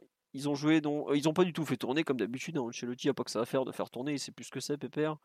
Euh, Mendy en arrière gauche, Carvara à la droite, Militao et donc Nacho qui jouait dans l'axe euh, en défense centrale. Euh, au milieu du terrain, bah, comme d'habitude, hein, Casemiro, Kroos, Modric. Et en attaque, pareil, toujours comme d'habitude, Asensio, Benzema, euh, Vinicius. Et visiblement, le but de jeu, je ne l'ai pas vu, mais c'est Vinicius qui sert Benzema, si je me trompe pas, Omar. C'est bien ça? C'est bien ça. Et le, tu les as trouvés comment? On me demande notamment physiquement. alors la, la, la, chose qui moi m'a le plus frappé, c'est le niveau technique pas très bon de cette de la rencontre du Real, avec beaucoup beaucoup d'imprécisions, notamment de la part de des milieux qui n'étaient pas dans un, je pense dans un super jour. Même si, pour, pour reprendre un point qu'avait fort, fort, fort bien illustré Simon, Casimiro avec le ballon est en ce moment probablement le joueur le plus fiable de, du, du milieu du milieu de du milieu du Real pardon et, et ça s'est vu dans à de nombreuses reprises donc pas beaucoup de déséquilibre offensif un tempo encore assez lent, donc je ne saurais pas dire si c'est un contre-coup physique ou si c'est le seul rythme qui est capable, capable d'infoser Madrid, notamment sur, sur la première période. J'ai beaucoup surveillé l'axe, l'axe défensif, du coup, entre, entre Nacho et Militao, parce que c'est probablement celui, celui auquel on va faire face, qui au niveau comportement se comporte exactement, qui pardon, au niveau comportement joue comme s'il y avait à la bas c'est-à-dire cette volonté d'aller chasser haut et de tenir la ligne plutôt haute, même si c'est pas ce qu'on a vu au, parc, en tout cas face à l'équipe de Falcao du Rayo Vallecano, c'est ce qu'on a vu. Une deuxième, une deuxième mi-temps qui était bien meilleure, où pour le coup ils se sont vraiment installés dans le camp adverse par un peu plus de pressing et par une, bonne capacité à combiner les actions, notamment Vinicius et Benzema qui se sont bien trouvés, bien plus trouvés que pendant le premier acte, et c'est ce qui a logiquement débouché sur ce but qui arrive un petit peu en fin de match, qui aurait à mon sens pu intervenir beaucoup plus tôt si Asensio avait pas avait pas mangé la feuille en première période sur une sur une bonne position de frappe. Donc je dirais pas que c'est un Real qui se, qui se rassure, parce que le début, le tempo du match était vraiment pour le coup assez lent et techniquement vraiment pas très bon quand, on, quand on a des joueurs de ce, de ce calibre-là. Et après, défensivement, mine de rien, ils ont été relativement peu, peu mis en danger, même si le, le 4, le 4-5-1 très régulier qu'avait proposé, qu'avait proposé le Rayo Vallecano avec le dénommé bébé sur un côté était pas était pas hyper hyper dangereux. très classique hein, les, les, changements les changements qu'a pu faire qu'a pu faire Don Carlo avec ben, Valverde qui est rentré en premier, le retour de Ceballos qui avait un petit peu disparu, Rodrigo et, et Camavinga qui est rentré pour, pour jouer les utilités à la fin. ça me fait dire qu'il n'y aura vraiment pas de surprise à mon sens dans la, dans la composition. même si moi je pensais qu'on pourrait s'attendre à, un changement de système pour notamment intégrer, intégrer Hazard, mais il a absolument pas de, de, minutes. Donc voilà, je pense que mmh, ça va, ça va se jouer avec Valverde. Effectivement, si Alaba n'est pas là pour fermer le côté gauche, je vais pas dire que, la qualif est dans la poche. Mais effectivement, si Marcelo doit être aligné dans un match de haute compétition en mars 2022, c'est plus un, gage de sécurité pour l'adversaire que l'inverse. Tiens, pour compléter deux trois trucs, pardon. On nous dit, il travaille pas du tout avec les remplaçants des suspendus. Alors, c'est ce que j'écrivais sur le site, je crois que c'était samedi après-midi, c'est qu'en gros, Ancelotti a expliqué clairement que lui, il comptait pas préparer du tout les remplaçants, les suspensions, qu'il a besoin de faire jouer les titulaires parce qu'il a pas beaucoup d'avance en championnat, et qu'en gros, il a dit clairement, bah en fait, les joueurs que je choisirais, ils, connaissent déjà très bien les postes, donc y aura pas de, ils ont pas besoin d'y jouer. Il a dit oui, peut-être que Modric jouera devant la défense, il a pas besoin d'y jouer, il sait très bien comment ça se passe et tout ça. ensuite, il a expliqué après la rencontre contre le Rayo que Valverde était évidemment le mieux placé pour remplacer Casemiro qui est suspendu contre nous, donc. Mais pour le coup, au niveau de l'arrière gauche, il continue de faire jouer Ferland Mendy alors qu'il sait très bien qu'il ne pourra pas compter sur lui. Et il n'a qu'un à la bas. Donc il ne pourra pas le faire jouer à la fois en défense centrale et à gauche. Donc euh, c'est à voir. Mais euh, globalement, le, le PSG, c'est pas forcément évident à préparer comme rencontre parce qu'il y a.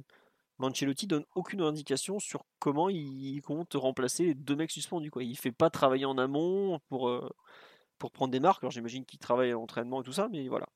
Et Omar, question que je te pose, puisque tu as vu la rencontre, est-ce que tu as trouvé le Real plus actif pour presser? Parce qu'en gros, il y avait eu des bruits dans la presse madrilène comme quoi il s'était mis à retravailler pour presser haut, comme en début de saison, tout ça. Non, pas du tout. Non, absolument pas. C'était très positionnel. Par contre, il y a eu un, changement un peu, un peu il y a eu un switch des rôles au milieu, notamment autour de la 60e minute. Et peut-être que c'est une indication pour nous, du coup, et c'est Kroos qui était passé devant la défense. Et, et je serais pas surpris que ce soit lui qui occupe ce rôle, à vrai dire. D'accord, donc finalement. Valverde, ça me paraît impossible de, le remplacer. Enfin, qu'il fasse Casimiro pour Valverde, ça s'entend, mais pas en termes de position, parce que enfin, Casimiro, c'est un joueur. Valverde, pardon, c'est un joueur qui a besoin de gagner des mètres, des mètres pardon c'est pas du tout un joueur positionnel et c'est absolument pas un 6. Donc je, je, pense pas qu'il puisse, puisse occuper ce rôle-là. Par contre, Kroos a déjà fait à de, nombreuses reprises, notamment la, saison dernière, et, et, même dans la façon dont le Real s'organise, souvent pour penser d'ailleurs, c'est Kroos qui prend cette position-là pour aller mmh. chercher Casimiro plus haut. Donc c'est quelque chose d'assez naturel dans les, dans les mécanismes du Real. Ouais, bon, bah écoutez, on va voir ce que ça va donner, hein, mais en tout cas, on n'est pas beaucoup plus avancé. comme on dit sur live, Kroos pour gérer les transitions, j'ai hâte de voir ça. Bah, c'est un peu ce qui fait peur aux, aux Madrilènes, mais au bout d'un moment, ils ont un match à gagner, les types. Et donc, bah, ils risquent de peut-être devoir jouer comme ça. Tiens, Omar, toi qui avais trouvé Benzema très en difficulté athlétiquement au Parc des Princes, il est de retour à un bon niveau, tu trouves, ou il est encore. Oui, oui, c'est bien mieux. C'est bien mieux. Ça n'a rien à voir enfin, en termes de, de, mobilité et d'existence sur le front de l'attaque. À Paris, il s'était tenu de tenir, il s'était restreint à juste tenir l'axe. Là, effectivement, il y a eu beaucoup plus de, de, décrochage et de volonté de combiner avec son, partenaire préférentiel qui est Vinicius. Donc, je pense qu'il y aura forcément un, bon Benzema dans, une petite dizaine de jours. Et je pense que c'est un match d'autant plus important pour lui. Et là, je, me fais volontairement provocateur, c'est que Benzema, ça fait un certain nombre d'années qu'il est au Real. allez, 3-4 ans qu'il a un leadership absolu. Il n'a pas encore eu de, grands soirs européens. Et, son, avènement, je dirais, en tant que leader du, Real, ça ressemble allez, quasiment à des années de plomb pour l'équipe. Donc, c'est un match qui est, je pense, hyper, hyper important pour lui, surtout qu'il y a le, enfin il y a Kylian en face quoi. Donc c'est, là je pense qu'on verra un très très bon Benzema. Voilà. Bah écoute, on espère pas trop bon quand même.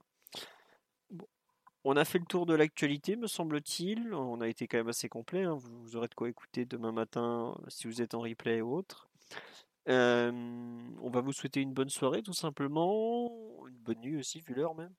On se retrouve. Est-ce qu'on va voir un bon Messi? Mais évidemment qu'on verra un bon Messi. Ne inquiétez pas, il est lancé. Le dernier numéro 10 des temps modernes et va nous consacrer ses dernières années de, carrière. Bref. On se retrouve en podcast lundi prochain. On aura le débrief de Nice PSG. On aura la preview de Real PSG. Donc un très très gros podcast lundi prochain. Voilà, bah, l'actualité va continuer sur le site. On fera pas de podcast de débrief de la Youth League. Hein, je suis pas sûr que Mathieu soit disponible pour débriefer un match de jeune à 18h. Bon, on verra. Euh, non, non, plus sérieusement, on fera pas de podcast de débrief de la Youth League. Je vous ferai probablement un article ou deux de... pour revenir sur ça et puis on passera à autre chose ensuite. En espérant que ce soit positif, évidemment. Euh, bah, le podcast donc revient l'année prochaine. Il y a un truc, je sais plus ce que je voulais vous dire. C'est pas très grave. En tout cas, merci pour votre fidélité. Euh, merci pour tous vos messages sur le live. Comme d'habitude, il y avait beaucoup de monde qui a parlé. Tout, je, je lis un peu tout ce que je peux lire, mais comme vous le savez, c'est très compliqué parce que j'ai vu tout à l'heure le message qu'on était à plus de 1000 messages sur le live, donc autant dire que ça défile un peu vite. Et je vous souhaite une très bonne nuit à tous, une très bonne semaine. Et à bientôt. Voilà. Ah si c'est ça, euh, n'hésitez pas si vous voulez mettre un like, un, pouce bleu, enfin tout ce que vous voulez, ça fera, ça fera toujours plaisir en tout cas. Allez, bonne nuit à tout le monde. Ciao ciao. Ciao. Ciao. Bonne nuit à tous. Bisous. Flexibility is great. That's why there's yoga. Flexibility for your insurance coverage is great too. That's why there's United Healthcare Insurance Plans. Underwritten by Golden Rule Insurance Company, United Healthcare Insurance Plans offer flexible, budget friendly coverage for medical, vision, dental, and more.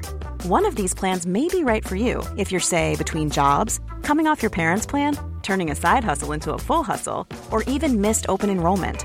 Want more flexibility? Find out more about United Healthcare Insurance Plans at uh1.com.